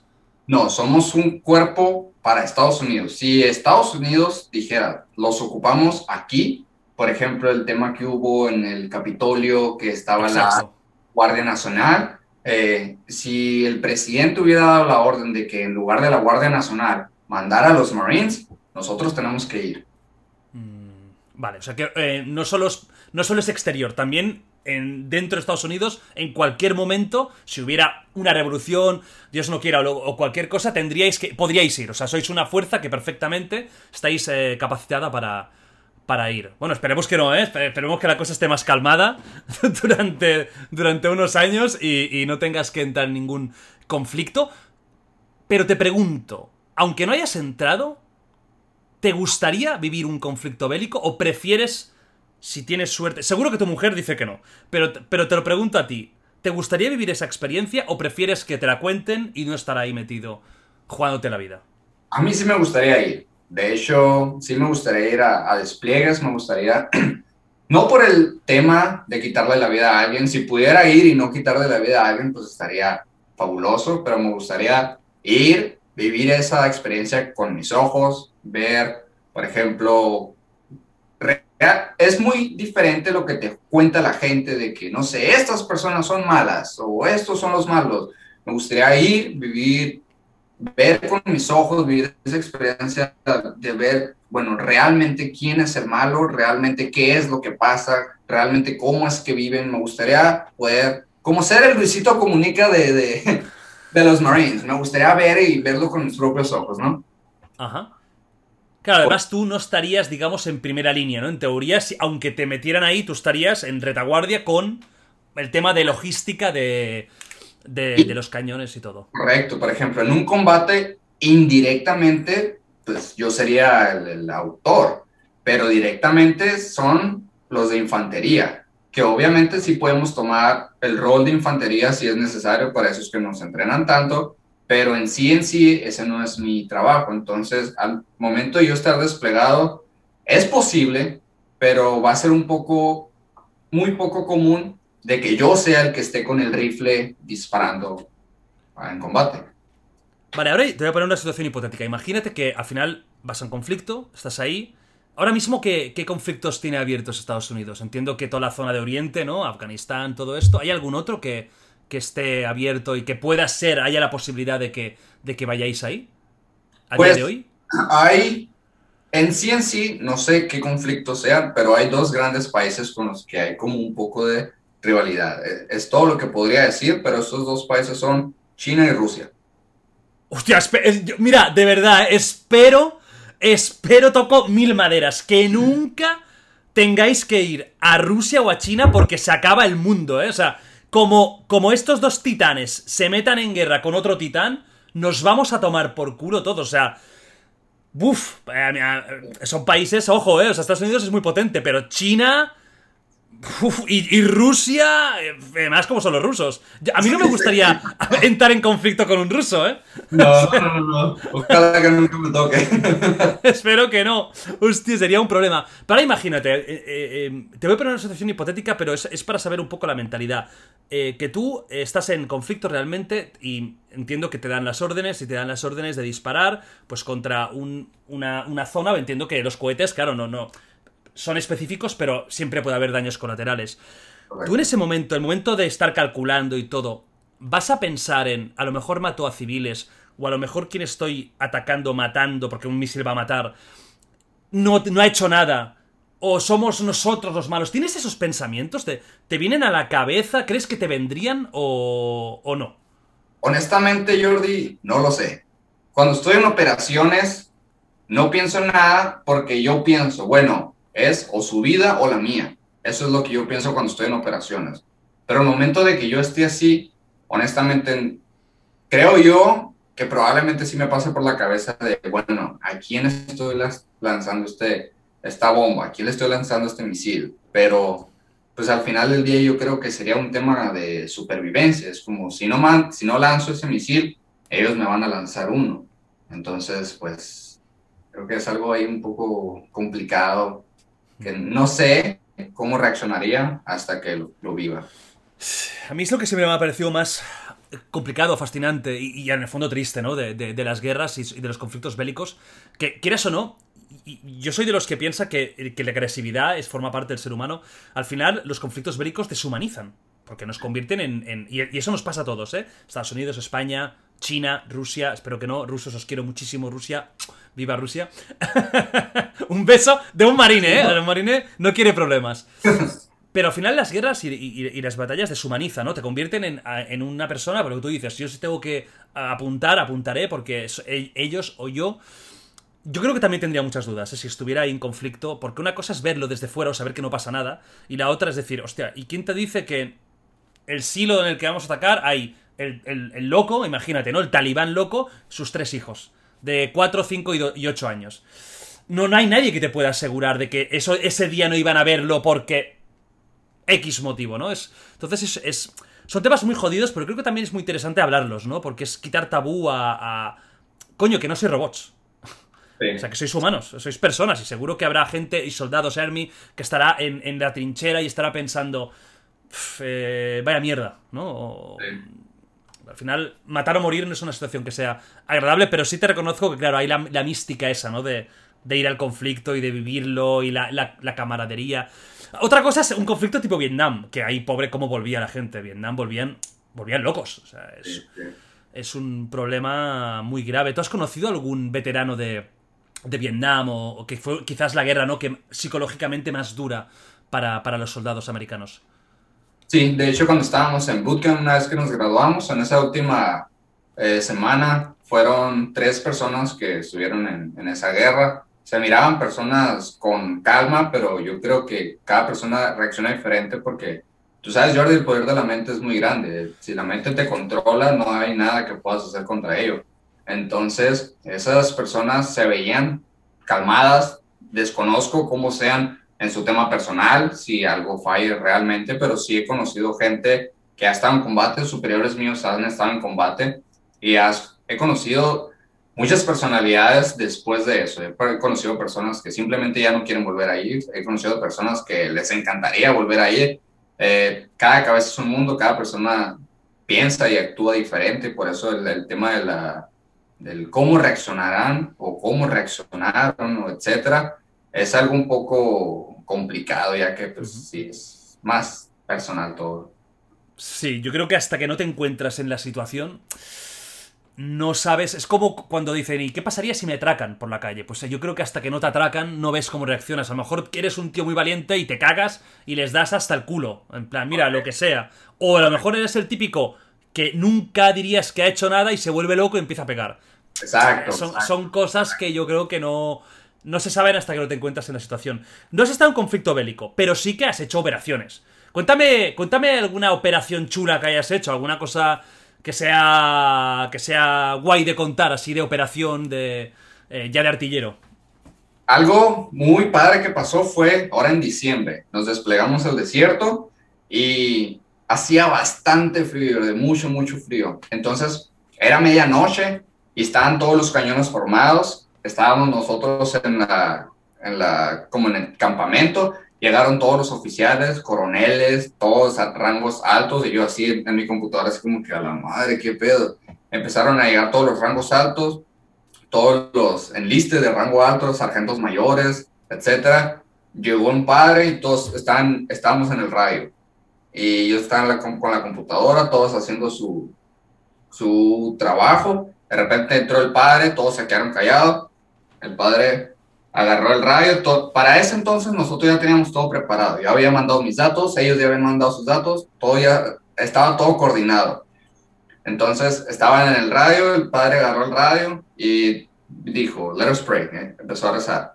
Y todos bajamos la cabeza, empezó a rezar por nosotros, de que eh, Dios nos bendijera, que estuviéramos bien, que nos cuidaran.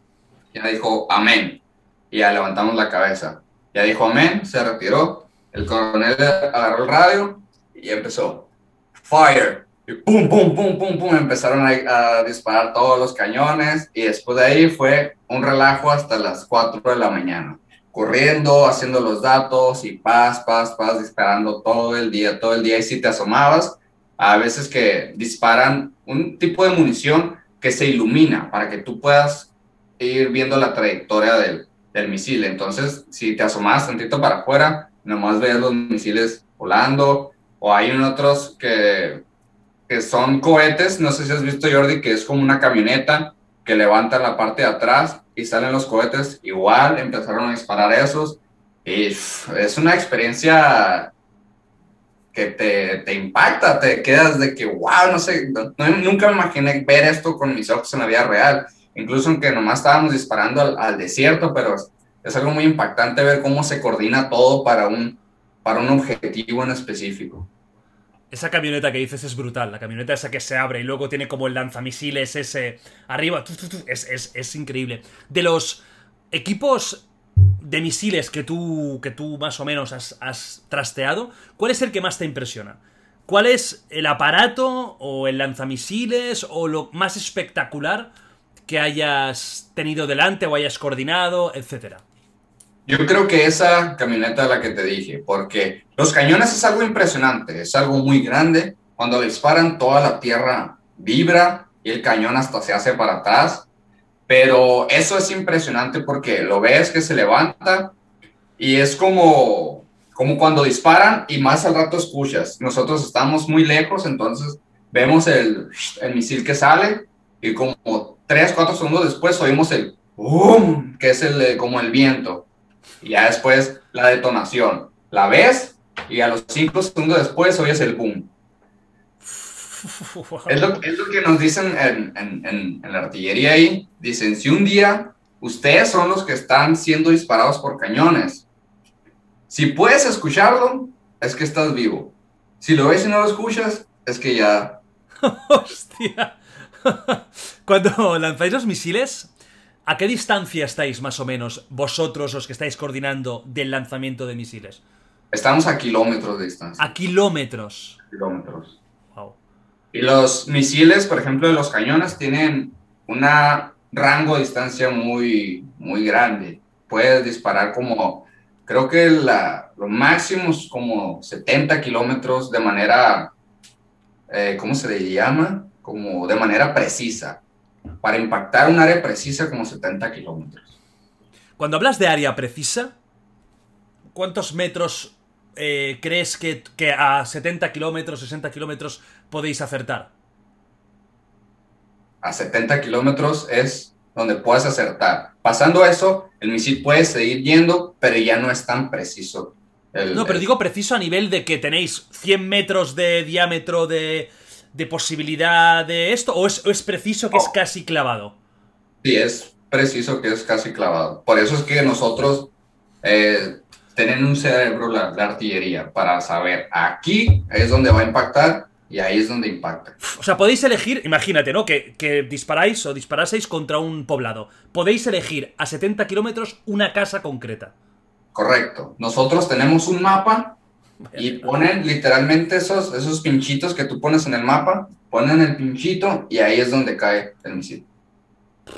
Vaya pasada, ¿eh? No, no, eh, estoy asombrado con, con, con esto, con, con esto, cómo o sea, la tecnología militar cómo avanza de rápido, ¿eh?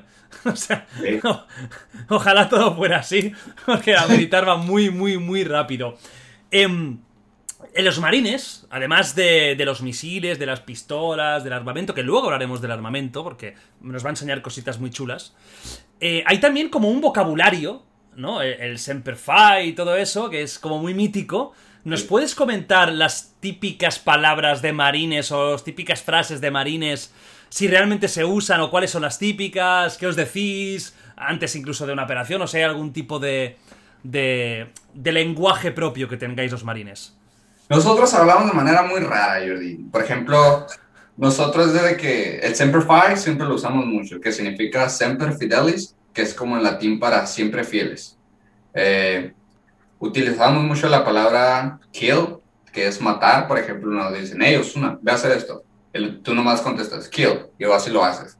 O sea, no, no sé. Eh, así, somos, los Marines es la rama militar más patriótica que, que hay. De hecho, es muy común ver personas que tienen tatuada algo de los Marines. Yo tengo tatuado eh, las letras de los Marines aquí, en la parte de acá. Desde acá dice USMC, significa United States Marine Corps. Y sí, los, los Marines somos, somos como los cavernícolas de Estados Unidos. O sea, sois los más, los más vastos, ¿no? Eh, somos los, los vikingos de aquí de Estados Unidos. Físicamente sois los más grandes, de los cuerpos militares sois los más, en general, fuertes, musculados, grandes, o no, tiene por qué. Sí, pues no es como que hay eh, una obligación de que tenemos que estar fuertes, pero por estereotipo siempre el Marine es como más musculoso. Porque Porque es, me imagino que los de aviación pues no, no, no requieren de tanto, de tanto... Bueno, los otros que a lo mejor también serían...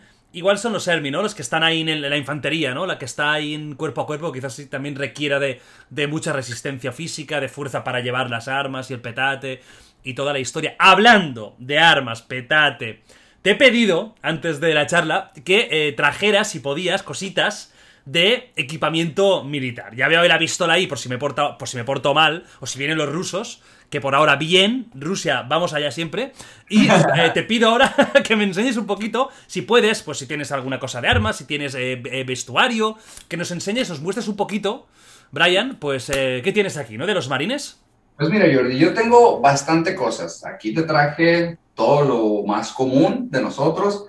Mi rifle no lo tengo conmigo porque como es un rifle de servicio, ese se mantiene en el Armory. El Armory es el edificio donde guardan todas las armas. Pero este es mi arma personal que yo tengo.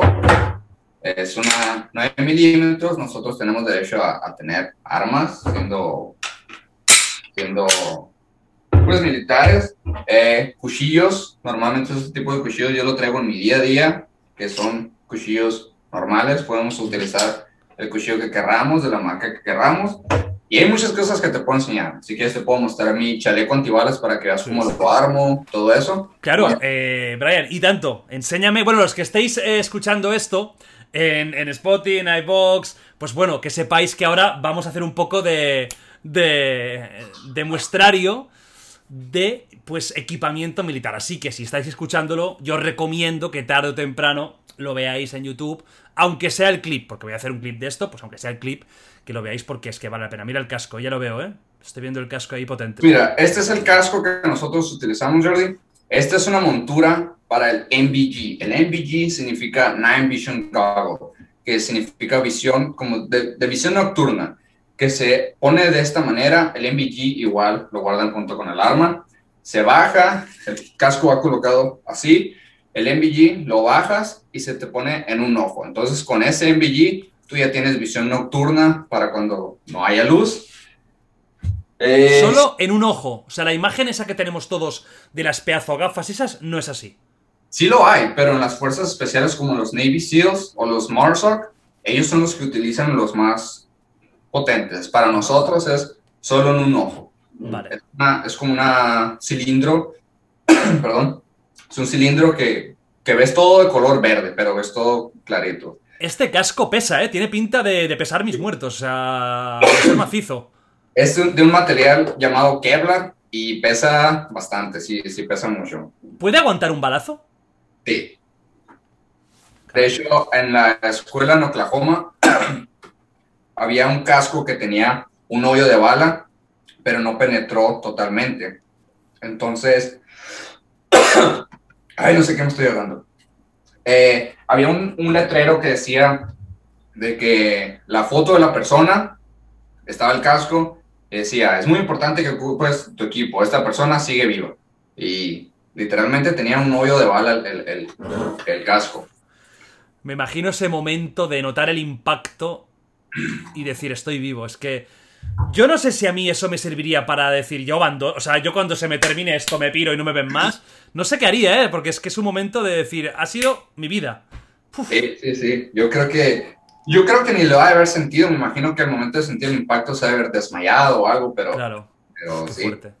Y Bueno, ahí- a ver, ¿qué más? ¿Qué más me traes? este es mi ah, chaleco, Jordi. Este es mi parche. Este parche te lo dan en tu unidad. Ajá. Aquí viene. wow, está lleno de tierra. Suer- Suerte, suerte que, que sé que te has vacunado, ¿eh? Si no, Ah, si no estaría pensando, ¿qué pasa aquí? no, sí.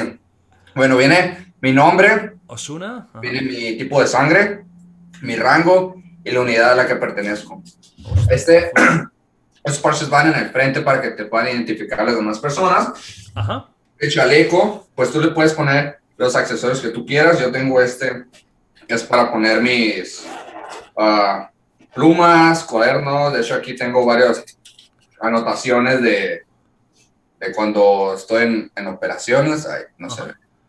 No, no son. El- el- no. Ah, mira, ahora, ahora sí, ahora sí, se, se ha visto. Son un puño de números, etcétera. Cosas Ah, sí, sí, key, no sé qué, se ve. ocupamos ahí. Eh, pues tengo en la parte de acá mis más plumas, tengo mis tags. ¡Oh, Militar. hostia, qué bueno! Esto es tipiquísimo. Esto, esto sí que es clásico, ¿eh? Los typic Sí. tags. Eso fuerte, viene, bueno, casi no se enfoca, pero igual, viene mi nombre, tipo de sangre, mi número de identificación como militar, la rama militar a la que pertenezco y mi religión, a la parte de abajo. qué fuerte, qué fuerte. Hay personas como te digo que son musulmanes, etcétera, para ellos la religión es muy importante, por eso es que viene incluida hasta la religión aquí. ¿Y si eres ateo, eh, te pone ateo o Te- no te pone? ponen sin preferencias. Ah, vale. Qué bueno. Y bueno, el tipo de, de protección que nosotros te- tenemos aquí, lo abro. Sí. ¿El chaleco este cuánto debe pesar más o menos? Uf, yo creo que debe pesar todo completo unos 40 kilos más o menos. 40 kilogramos. Sí, este es el, la placa que nosotros utilizamos para el chaleco. Bastante, bastante pesada, es muy, muy incómoda, pero pues es lo que nos salva la vida. ¿Esto puede aguantar un disparo de pistola a poca distancia? Yo creo que sí. Yo creo que sí. En la parte de atrás traigo, se le llama hydration pouch, que aquí es donde saco el camelback, que es para tomar agua. Lo metes aquí de esta manera, corres la manguerita por un lado y así en operaciones puedes estar tomando agua sencillamente. En la parte de aquí, a un lado, se ve un poco raro, pero esto es lo que va en la parte de aquí. Ajá. Entonces, esto es el kit de primeros auxilios que nosotros tenemos. Ahí viene absolutamente todo. Hostia. En la parte de acá ha colocado el torniquete, que lo utilicé en un entrenamiento que, que hicimos, que el torniquete igual les puede servir la vida bastante. Ajá. Y en la parte de la derecha, que va a las costillas de la derecha, tengo lo que son los cargadores del rifle. Ajá. Estos son los cargadores del rifle. pasada. Obviamente pasada. vacío, pero pues sí. Tenemos seis cargadores siempre. Y pues sí, siempre vamos a traer balas. ¿Cuántas balas tiene cada cargador? Cada cargador le caben 32 balas. 32. y Tiene seis cargadores. Entonces, ese es el chaleco que utilizamos. Ajá. Eh, si quieres te puedo mostrar mi mochila, máscara de gas, lo que tú Me quieras. encantaría, si, si lo tienes cerca y no te cuesta, me encantaría que lo mostraras porque esto me- me parece súper interesante. Bueno, qué maravilla, qué, qué podcast estamos viviendo aquí en The Wild Project, amigos. O sea, pero ¿qué me estáis contando? Esto es espectacular. O sea, como no deis a like ahora mismo a, a este podcast y, y- y si no estáis suscritos a mi canal y al de Brian, que tenéis el link del canal de Brian para ir todos, pero es que es, que es un insulto a la vida, por favor. Os lo pido por favor. Todo el mundo a seguirnos. Qué Este tipo de cartas son las que siempre tenemos que traer en el bolsillo, Jordi. No sé si se puede ver ahí. Sí, que- es como, como un cuerpo humano, ¿no? Sí, viene tu, eh, tu nombre, un número de identificación, tu tipo de sangre y este cuerpo es para ver dónde te lastimaron. Por ejemplo, si te hirieron de bala, tienen que señalar dónde, tienen que poner el tiempo al que te pusieron el torniquete, eh, la respiración, el pulso, todo eso. Eso es lo que te puede salvar la vida en caso de, de combate. Bueno, esta es la mochila que nosotros utilizamos en operaciones, Jordi. Madre mía del amor hermoso. Pero Brian, esto, por favor. Pero si esto es más grande que mi casa, pero, si- pero si, pero si, pues si el Barça Madrid se va a jugar aquí en este campo, pero esto qué es, Brian. Bastante, bastante grande. Bueno, te voy a mostrar todo lo que yo tengo en mi, en mi mochila. Principalmente tengo un libro. Padre rico, padre pobre. ¿Y esto qué es? ¿Este libro de quién es? Es un libro que yo compré, que uso cuando me aburro en, en- operaciones, me pongo a leer. Tengo mi máscara de gas. Te voy a explicar un poco, te voy a dar unas clases, Jordi, de lo que es la máscara de gas. Venga. Este es el estuche que va colocado en la pierna. tú te lo amarras a la pierna y a la cintura. Y la máscara de gas es esta.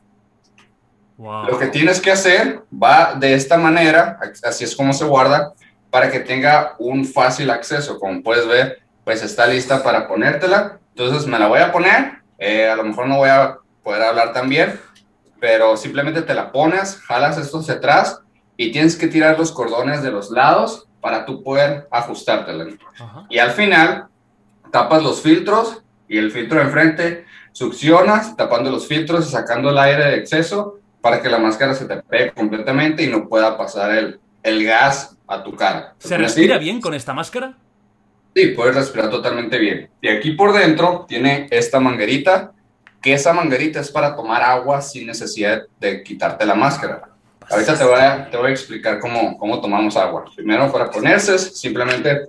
¿Me pones aquí?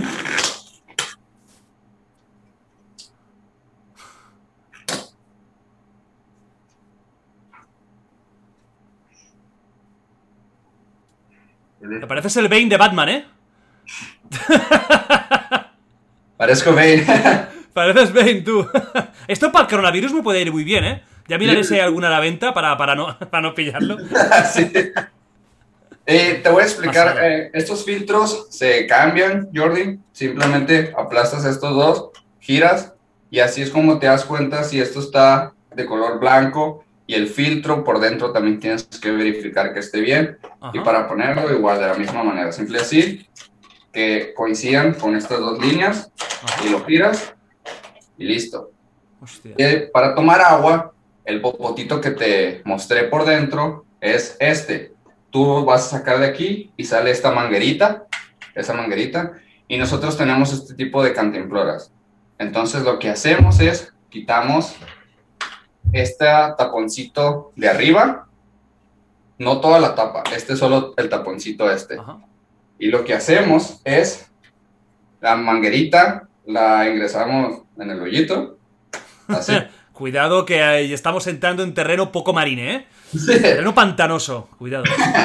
Bueno, así es como se conecta a la botella de agua y simplemente la volteas hacia, hacia abajo y por gravedad el agua va a caer. Wow. Y en dado caso de que tú quieras ajustar la manguerita de que, por ejemplo, te quedó en el cachete, para eso es esta perilla que tú tienes aquí. Esta perilla, esta, lo que hace es mover la manguerita. Déjate muestro. Qué pasada. Ok. ¿Puedes ver ahí la manguerita por dentro? Sí, ¿Esa? ahora sí, ahora sí. Ah, pues si mueves la perilla, Ah, qué te fuerte, tío. ajusta a tu boca. Ahí está.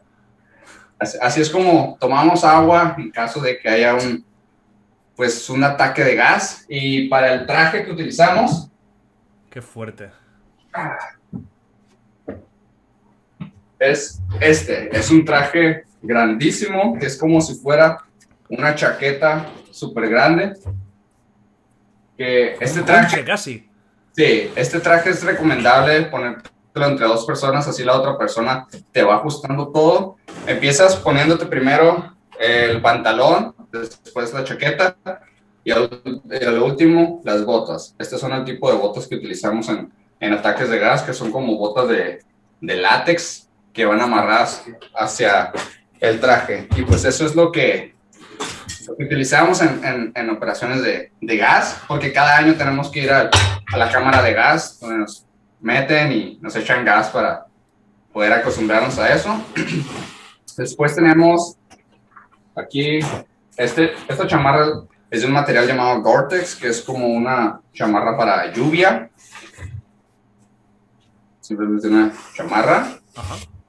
Tenemos lo que es nuestro para dormir, dormimos en el suelo, Jordi, que con un colchoncito que ahorita te muestro. Estos son sleeping bags, que este es para todo terreno, entonces el suavecito lo metes dentro del otro y así con el otro si llueve o, hay insectos, lo que sea, pues no pueden entrar dentro. No parece muy cómodo. Ya te lo digo, Brian, que muy cómodo no parece, ¿verdad? No, no lo es. Es No bastante, es un hotel de bastante- 5 estrellas esto. No, no, no. Este nosotros le llamamos poncho liner, que es como si fuera una cobija que igual no se ve muy calentita, pero retiene bastante bien el calor. Y lo que hacemos, Jordi, cuando hace demasiado frío, lo creas o no, dormimos desnudos. Entonces, al meterte tú desnudo en el sleeping bag y lo cierras todo, el sleeping bag retiene tanto el calor y tu cuerpo genera tanto calor que ese calor que, ese calor que genera se mantiene dentro del sleeping bag.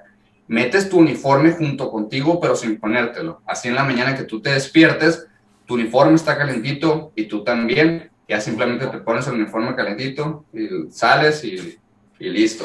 Hostia.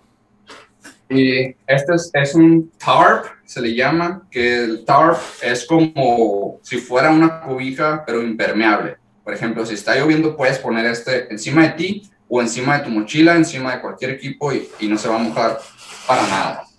Y traigo más accesorios aquí. Sí, venga, venga, me encanta. Hostia, qué pasada, tío. Estoy. Estoy en plan, bueno, niño pequeño. Porque es que lo, te, lo tenéis todo súper bien pensado, pero vamos, es que solo falta que os haga un masaje ya la, la, la, historia esta.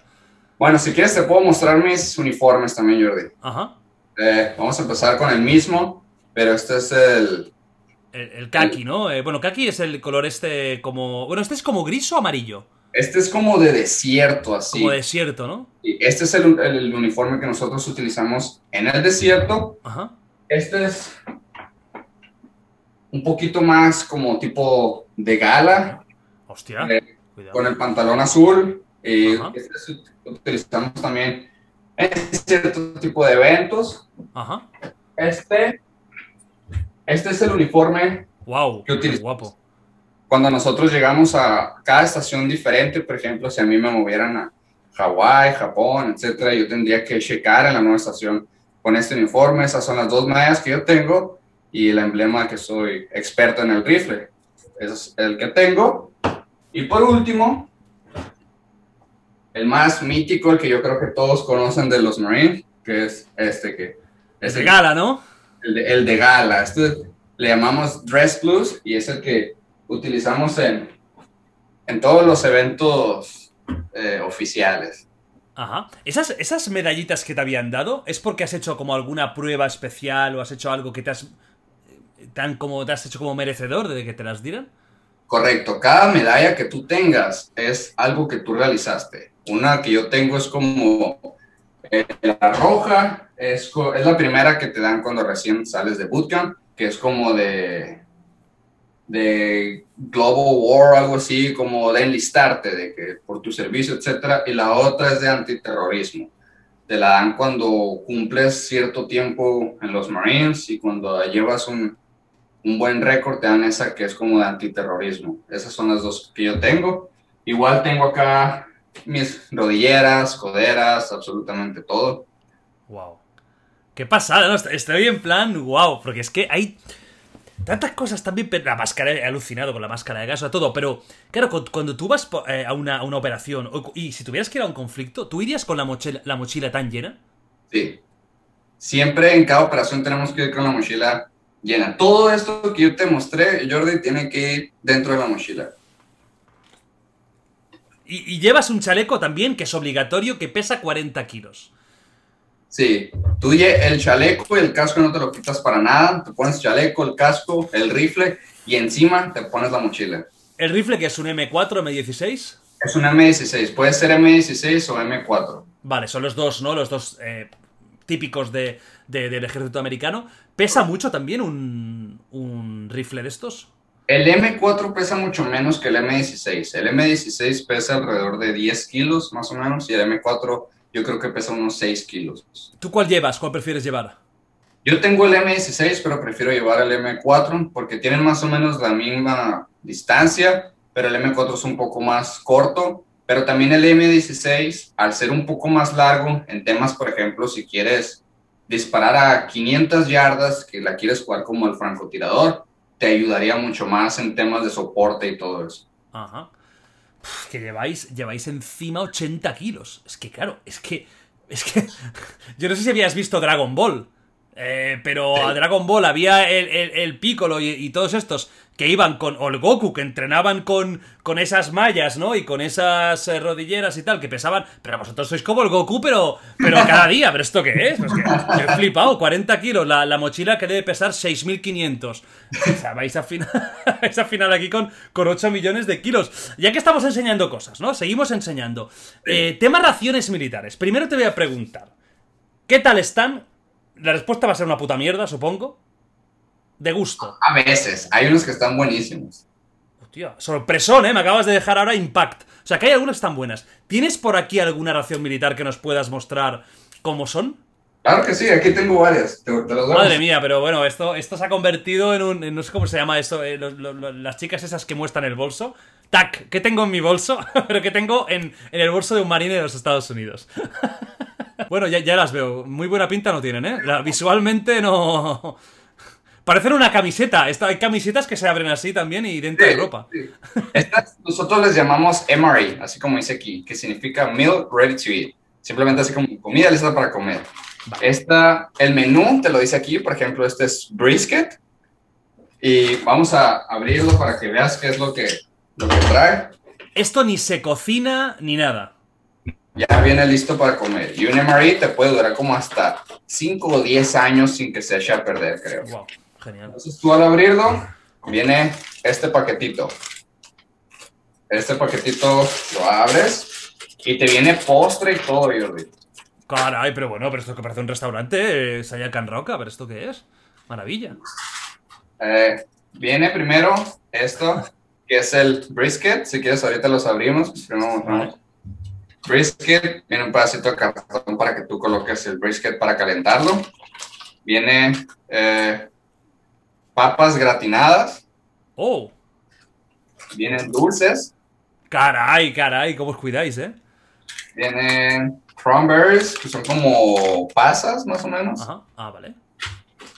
Viene crema de cacahuate, peanut butter. Uh, me encanta, me encanta.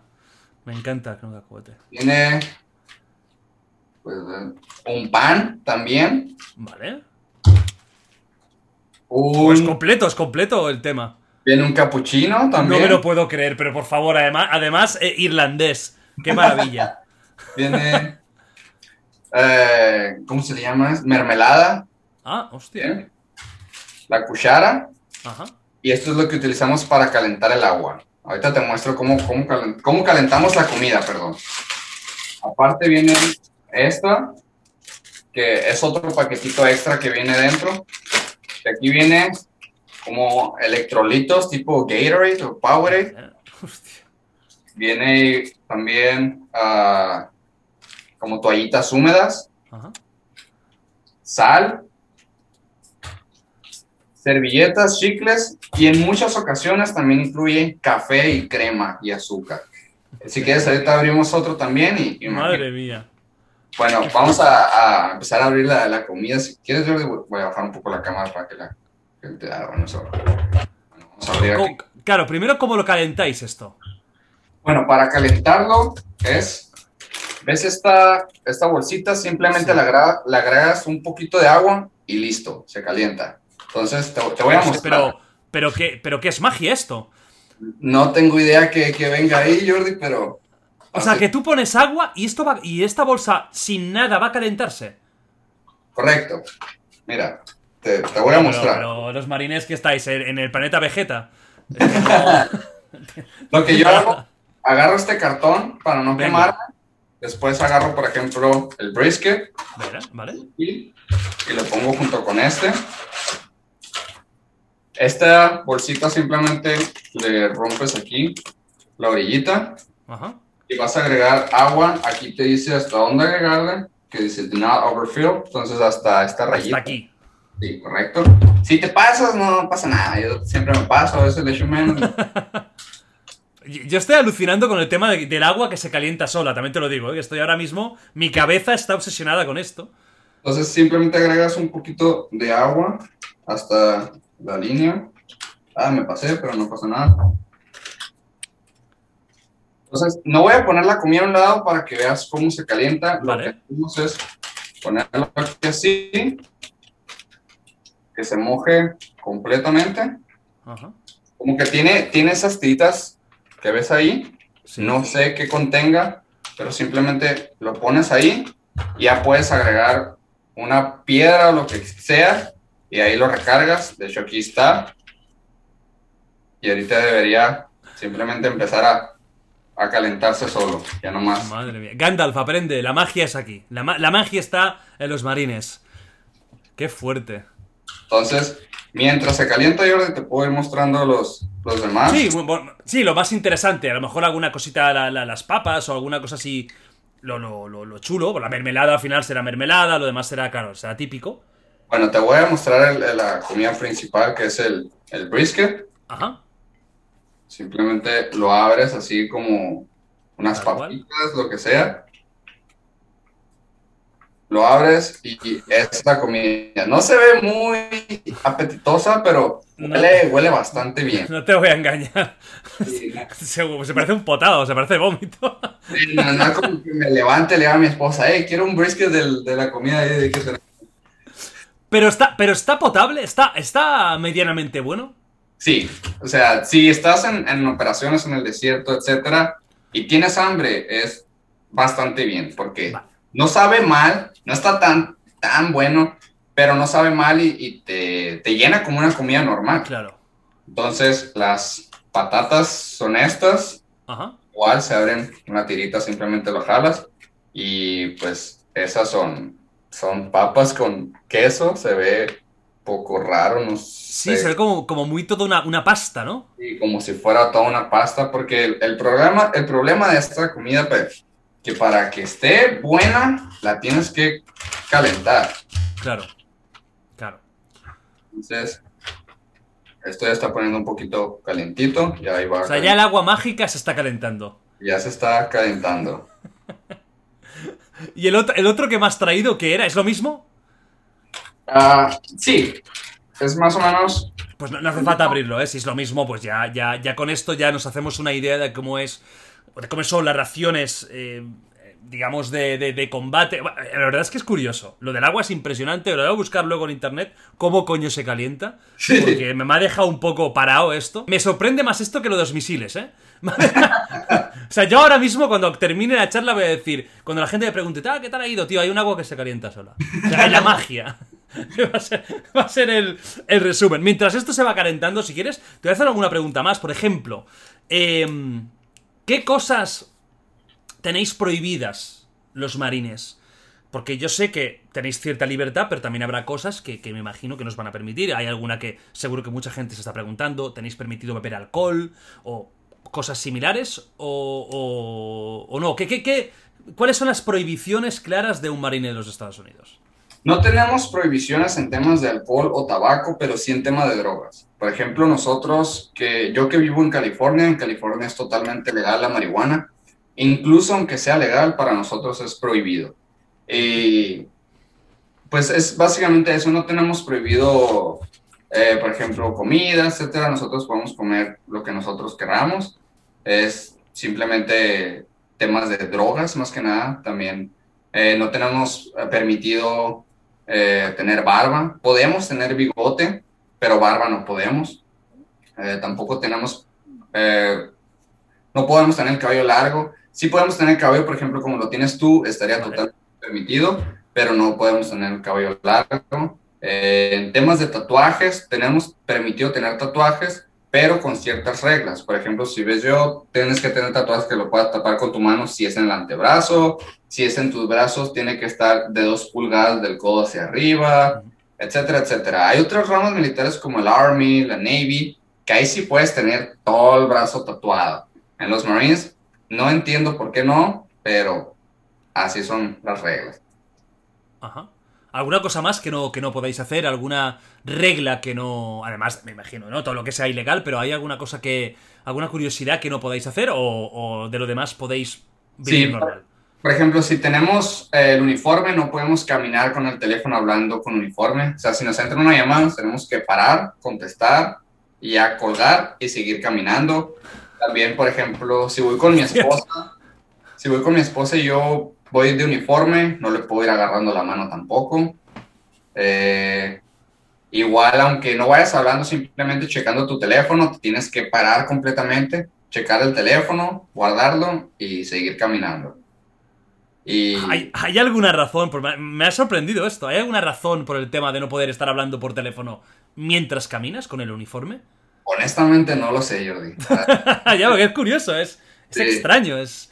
A lo mejor dais mala imagen, como que estáis despistados, o no, no, no, no, no entiendo si no... Creo yo que es para que prestes atención hacia dónde vas, pero honestamente no, no tengo idea por qué sea esa regla. Ajá. Y ¿Qué otra regla? Pues obviamente tatuajes en la cara o el cuello, las manos o los dedos está prohibido para nosotros. ¿Pendientes tampoco? Tampoco. Incluso que estés vestido de civil, por lo menos dentro de la base militar, no puedes tener pendientes si eres hombre. Ajá. Eh, pues es más o menos lo... ¿Las mujeres pueden tener el pelo largo siendo marines o tampoco? Sí, ella sí, pero tiene que tenerlo recogido. Todas las mujeres las vas a ver con el mismo peinado, que es como si tuvieran una dona en la parte de atrás. No sé cómo se acomoda en el cabello, pero así es una dona. Y, y si tienen permitido eso. Lo que creo que no tienen permitido es teñirse el cabello o pintárselo. Mm. Vosotros tampoco entiendo. No. Jordi, esto... Todo lo que sea estética, cuidado, ¿no? Sí, sí. Esto ya se calentó, Jordi. Ya está, está ahora está caliente esto. Ya, voy a ver si, si se puede ver un poco, pero ahí está saliendo. sale humo! ¡Pero si sale humo!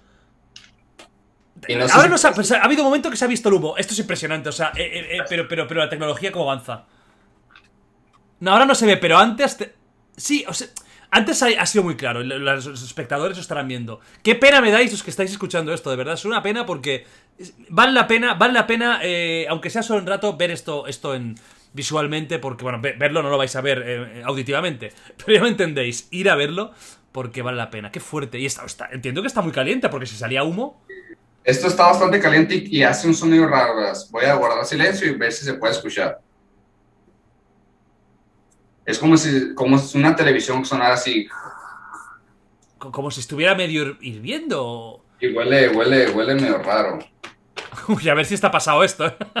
Ahí sale humo. Bueno, voy a tratar de. Pues total, sí está muy, muy caliente. Qué fuerte. Qué, qué, qué, qué, locuras, qué locuras que, estamos descubriendo en este podcast maravilloso. Tengo otra, otra pregunta, que tú has hecho vídeos en, en, tu canal de un poco dar consejos a la gente civil, por ejemplo, de protección, eh, cuerpo a cuerpo, de cómo poder esconder un arma en el coche.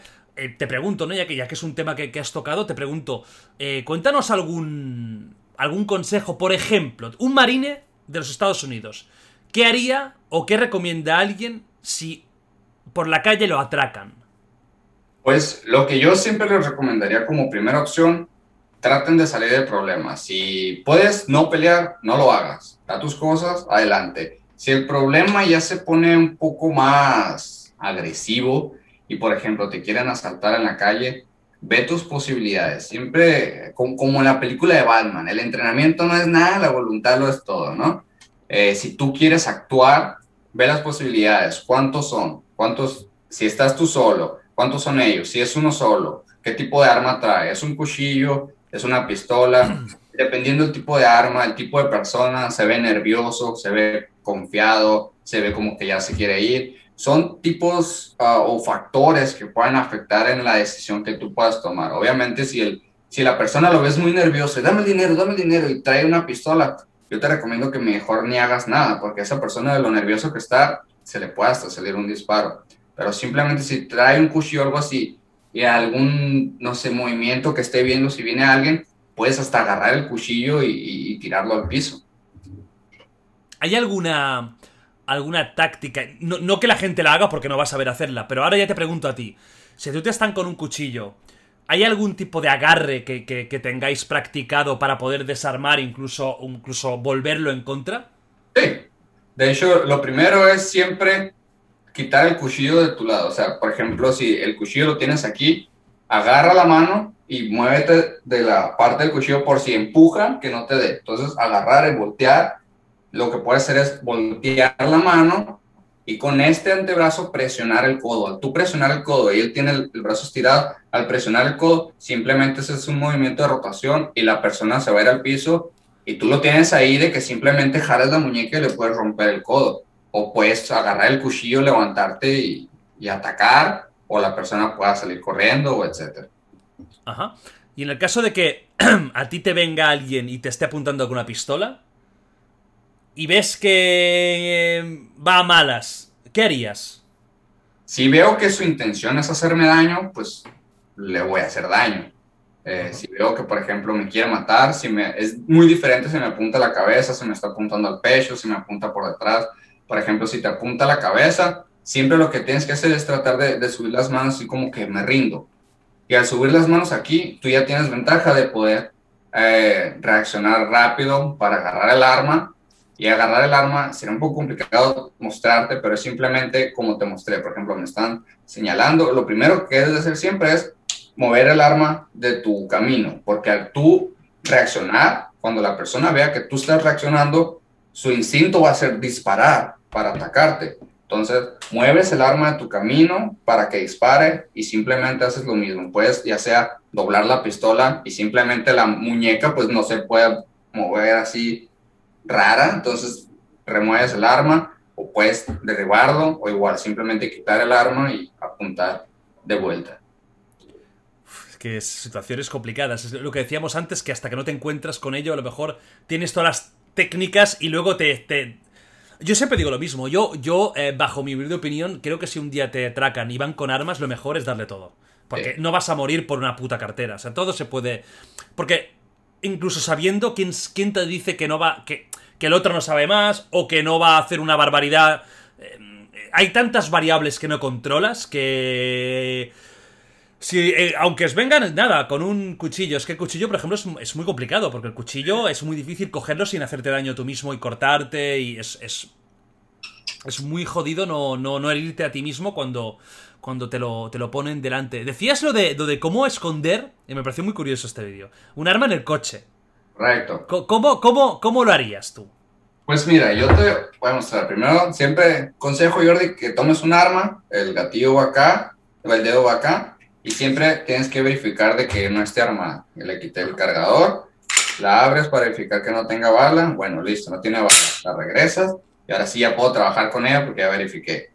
Lo que yo recomiendo es traer el arma aquí.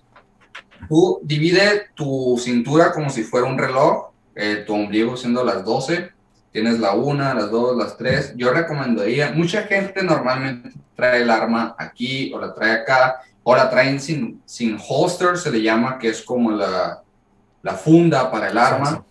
Eh, yo les recomiendo que tengan un, una funda, si, si es permitido en su país, eh, y ténganlo como a, la una, porque muchas veces si lo tienen en el coche, en este caso de que van manejando, algún accidente que pueda pasar, el arma puede salir volando, incluso hasta puede disparar si algo acciona el gatillo, etcétera, o simplemente a, después del accidente ya no vas a saber dónde está tu arma. En cambio, si lo traes contigo, pase lo que pase, el arma va a estar contigo.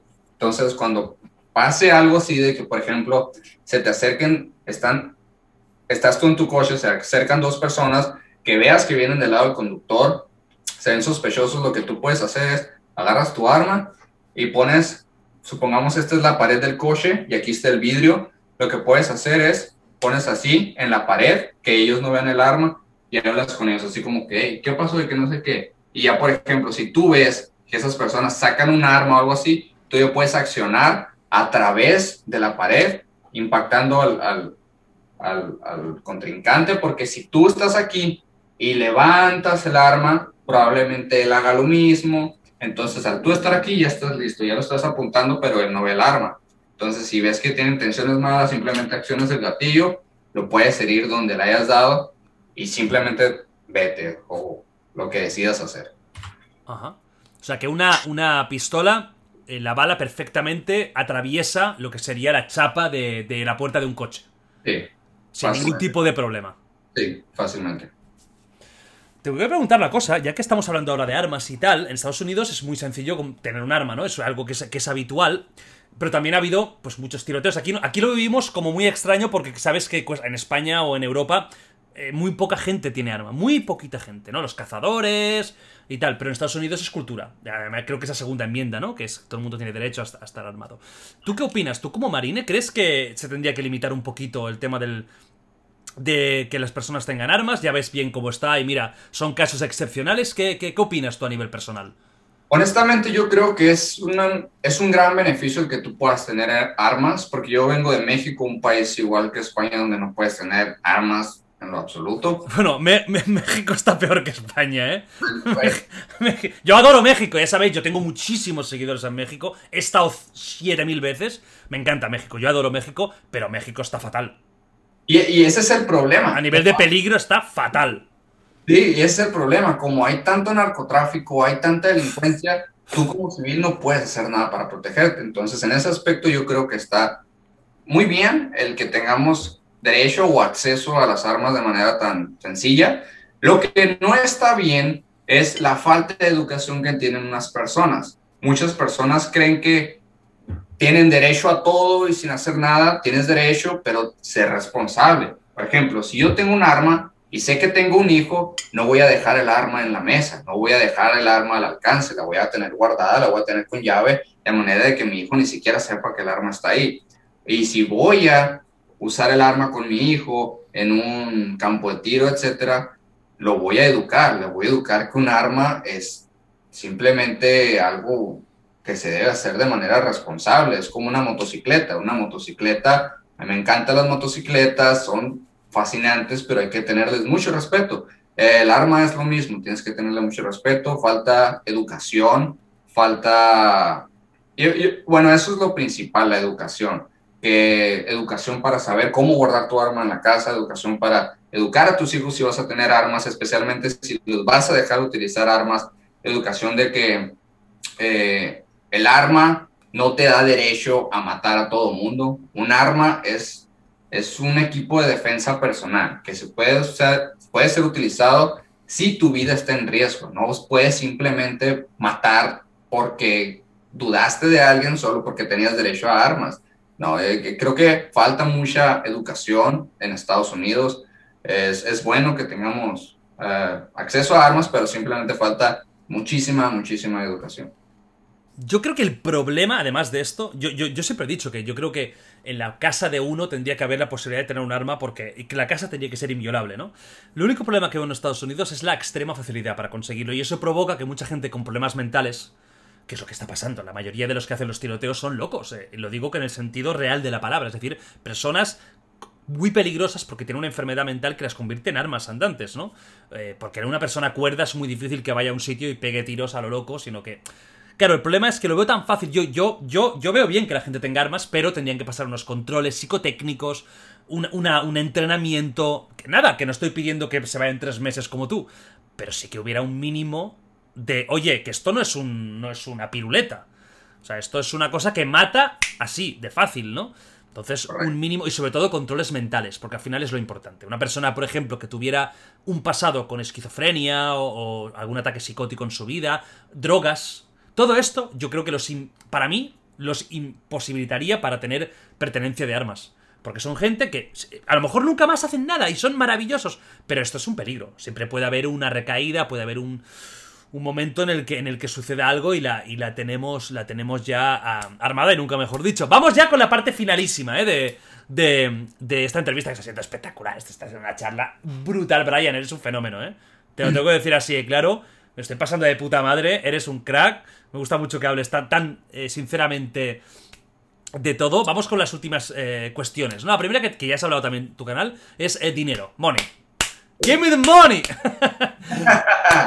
y ahora te has contado, me has sorprendido, porque hay ciertas profesiones que parece que cuesta mucho decir, oye, yo gano esto, yo gano lo otro. Tú has contado, ¿no? Un poco lo que ganáis. ¿Cuánto gana un, un marine? Porque te voy a ser sincero que yo pensaba que ganabais mucho. Porque al final son profesiones que Tú entiendes que es un riesgo a la vida, ta, ta, ta, ta, ta, ta. Y por lo que vi, no ganáis tanto. No. El problema de, las, de los militares es que ganas dependiendo tu rango. Por ejemplo, personas de alto rango, oficiales, etcétera, pueden ganar mucho dinero. Pero nosotros, por ejemplo, yo que te enlist, sales de la preparatoria, te enlistas y quieres hacer tus años, empiezas ganando muy poco. Así te lo digo abiertamente, cuando recién entras a los Marines eh, como persona soltera, ganas por quincena, o sea, cada dos semanas, 700 dólares solamente. Entonces, para unos países como México o Venezuela, 700 dólares puede sonar mucho, pero para Estados Unidos es muy poco. 700 dólares no te alcanza ni siquiera para un teléfono nuevo. Entonces, pues tu pago depende mucho del tiempo que tengas de servicio, el rango que tengas. Eh, si tienes cursos, por ejemplo, a mí en Bootcamp me promovieron de rango por saber español. Eh, depende de muchos tipos de factores el cuánto ganes, pero es, no, es, no es mucho lo, lo que ganamos aquí, Jordi. Claro, son 1.400 dólares al mes, aquí sobre todo en España vamos a mes siempre, que tampoco es una barbaridad. Estás hablando de limpio para vosotros, ¿no? Una vez ya pasados impuestos y pasado todo. Correcto. Pero sí que es verdad que cada año hay un aumento y además cada rango también hay un aumento. Por ejemplo, del listed, que es lo que eres tú, ¿cuántos rangos hay? Hay nueve rangos. Nueve rangos. ¿Tú ahora qué rango eres? El tercero. Vale, y esto va, me imagino que si te vas formando y vas a méritos, vas aumentando de, rango. Correcto. Solo que hay un problemita que, por ejemplo, al menos en los Marines, el, rango de sargento es el quinto de, los nueve. Para tú poder llegar a sargento, es imposible que lo hagas en los primeros cuatro años. Ah, forzosamente te tendrías que reenlistar para tú poder llegar a ese grado de sargento. Vale, porque digamos que tú ahora eres soldado raso, ¿sería? Pues sería como cabo, creo que ah, es. Ah, como cabo. Ajá. Sería como cabo. ¿Y, qué categorías hay ahí? ¿Cabo? ¿Ya sargentos o siguiente? Sí, después está Lance Corporal, perdón, Corpo, que no sé la definición exacta de Corpo. Que ese, el que sigue es un rango abajo de sargento. Vale. Ya después seguiría sargento, después sargento de personal, que es Staff Sergeant, ya después sargento de armas, Gunner Sergeant, ya después te vas a primer sargento, que es First Sergeant, ya después te vas a Sergeant Major, que es sargento mayor. Y eso es dentro de lo que tú podrías llegar si estuvieras años aquí. Sin, digamos, sin carrera, sin universidad. Correcto. Porque luego los oficiales es otra, es otra categoría. ¿Cuál es el rango menor de un oficial? Ellos entran ya como oficiales y el rango menor es second lieutenant, que sería como el segundo lugarteniente, algo así. Vale. Y después suben a, a primer lugarteniente, después suben a capitán, después suben a mayor, después eh, lugarteniente de coronel, después a coronel, y ya se suben a generales. En generales hay cuatro rangos, que son las estrellas, y pues el más alto es el general de los Marines, porque dentro del mundo de los oficiales y dentro del mundo de los enlisted como yo, hay dos personas que son los meros meros.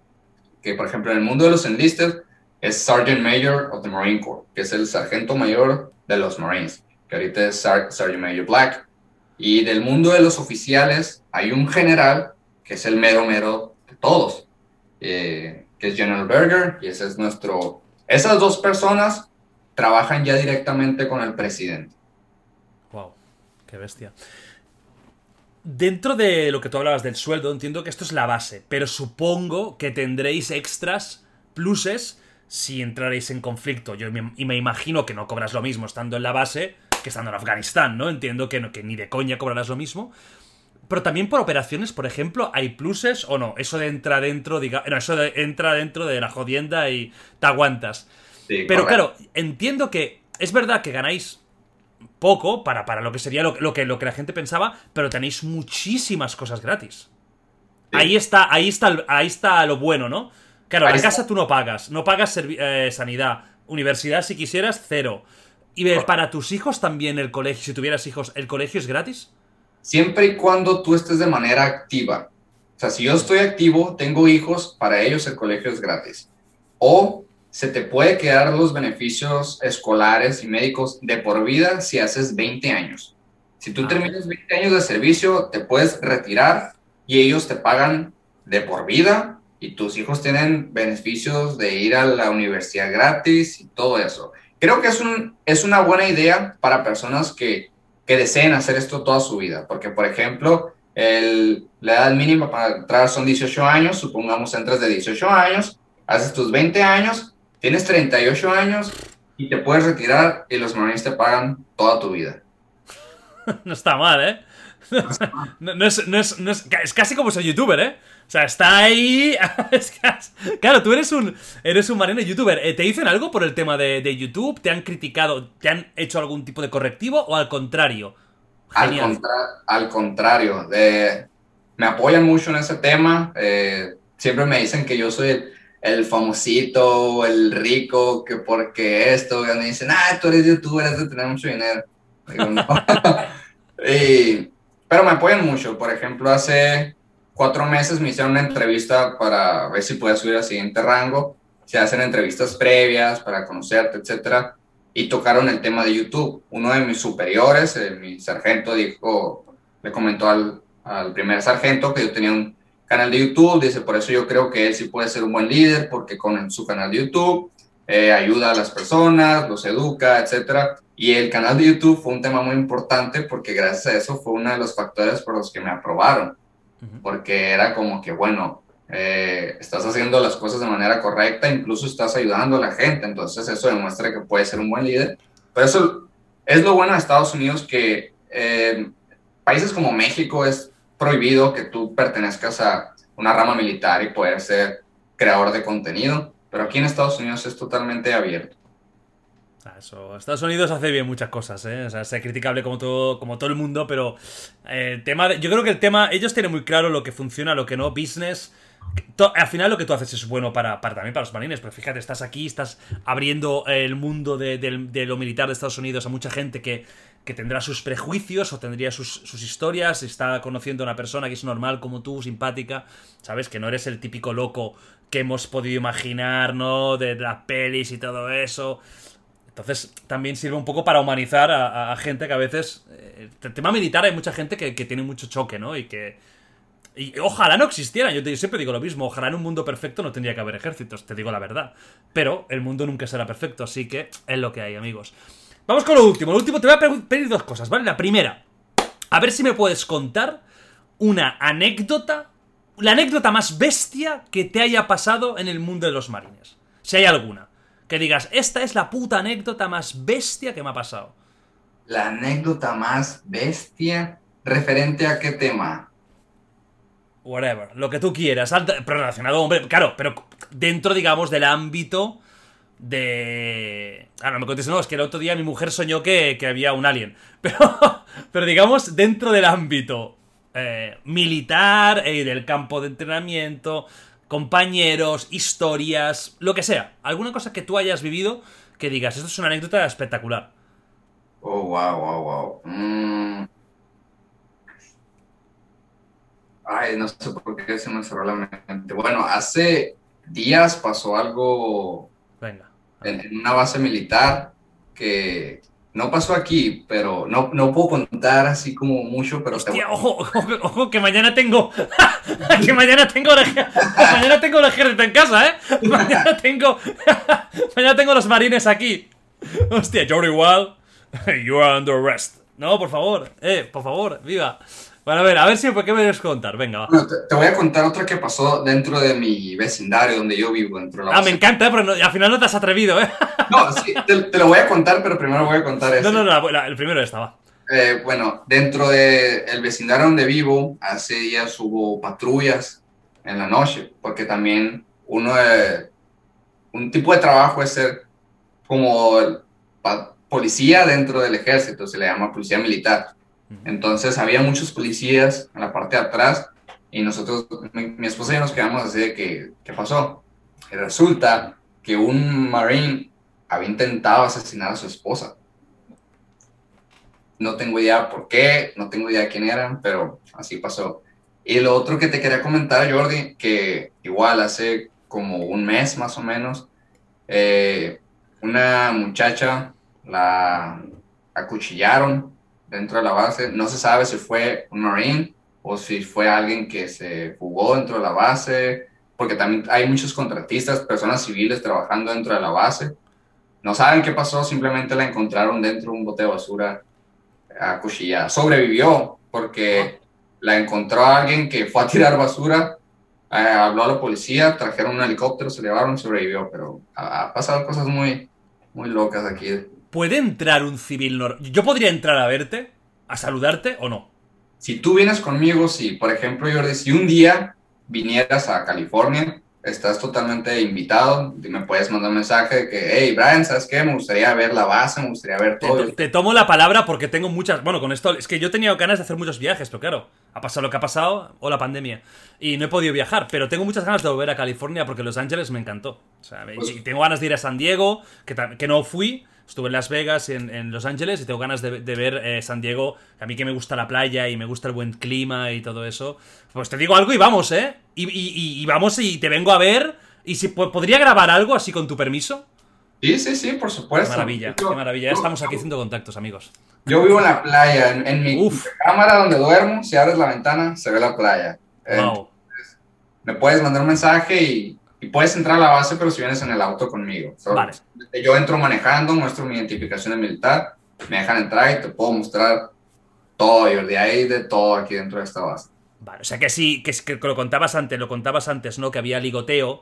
Algún mariné habrá traído alguna vez, ¿no? ¿Eh? Alguna visita nocturna de estas un poco peligrosa.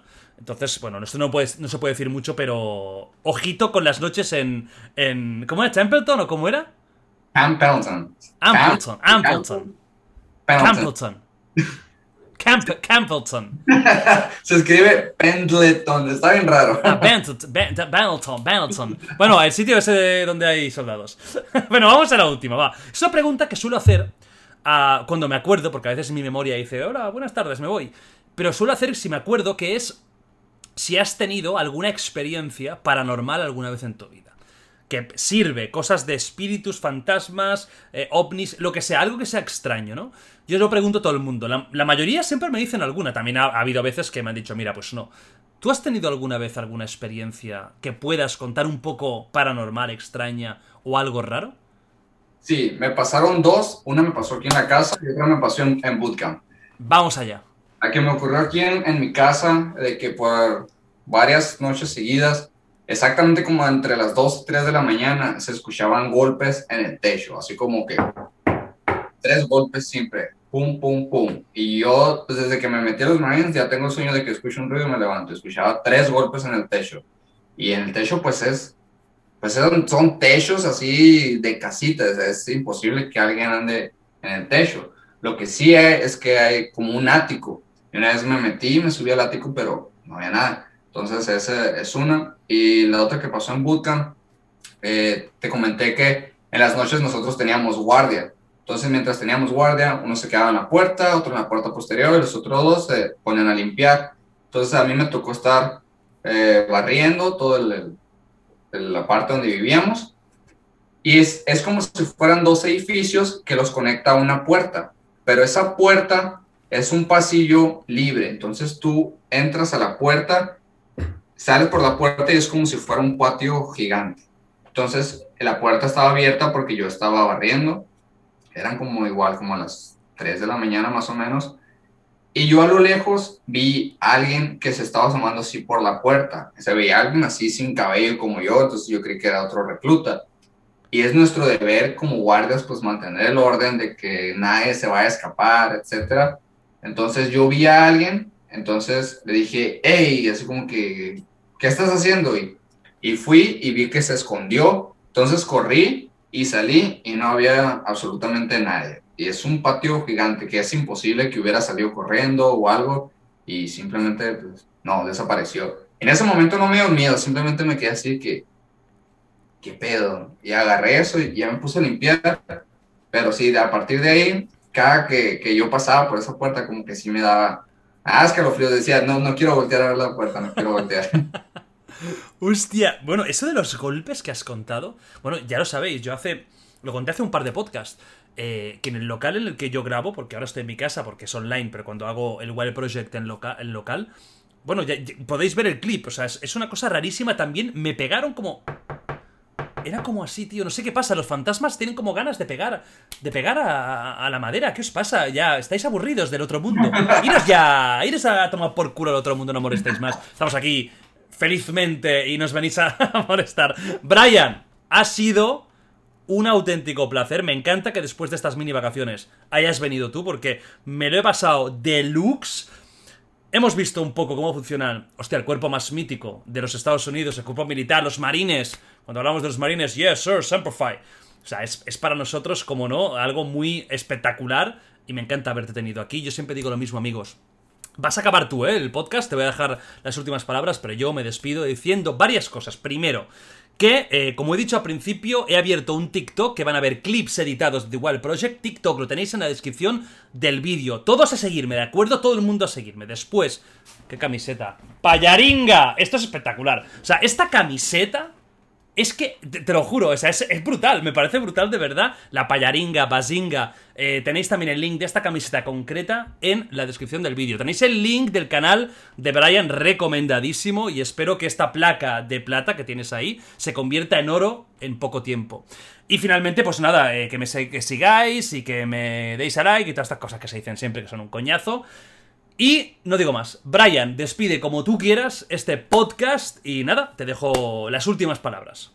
Pues Jordi, primero que nada, muchísimas gracias por esta, por esta gran invitación. Como te comenté antes, yo soy un gran fanático tuyo desde que viví en México, desde que tenías el cabello largo, así que es un total placer para mí estar aquí. Igual mi hermano y yo somos fanáticos tuyos y por eso muchas gracias Jordi por la invitación. Gracias a todos por por haber estado aquí y pues nada, lo que sea, que alguna otra duda, algún otro la base quieras ver, lo que sea, aquí estamos para lo que sea. Increíble, como fanático me despediré a lo old school, a rockear siempre. Nos vemos, hasta luego.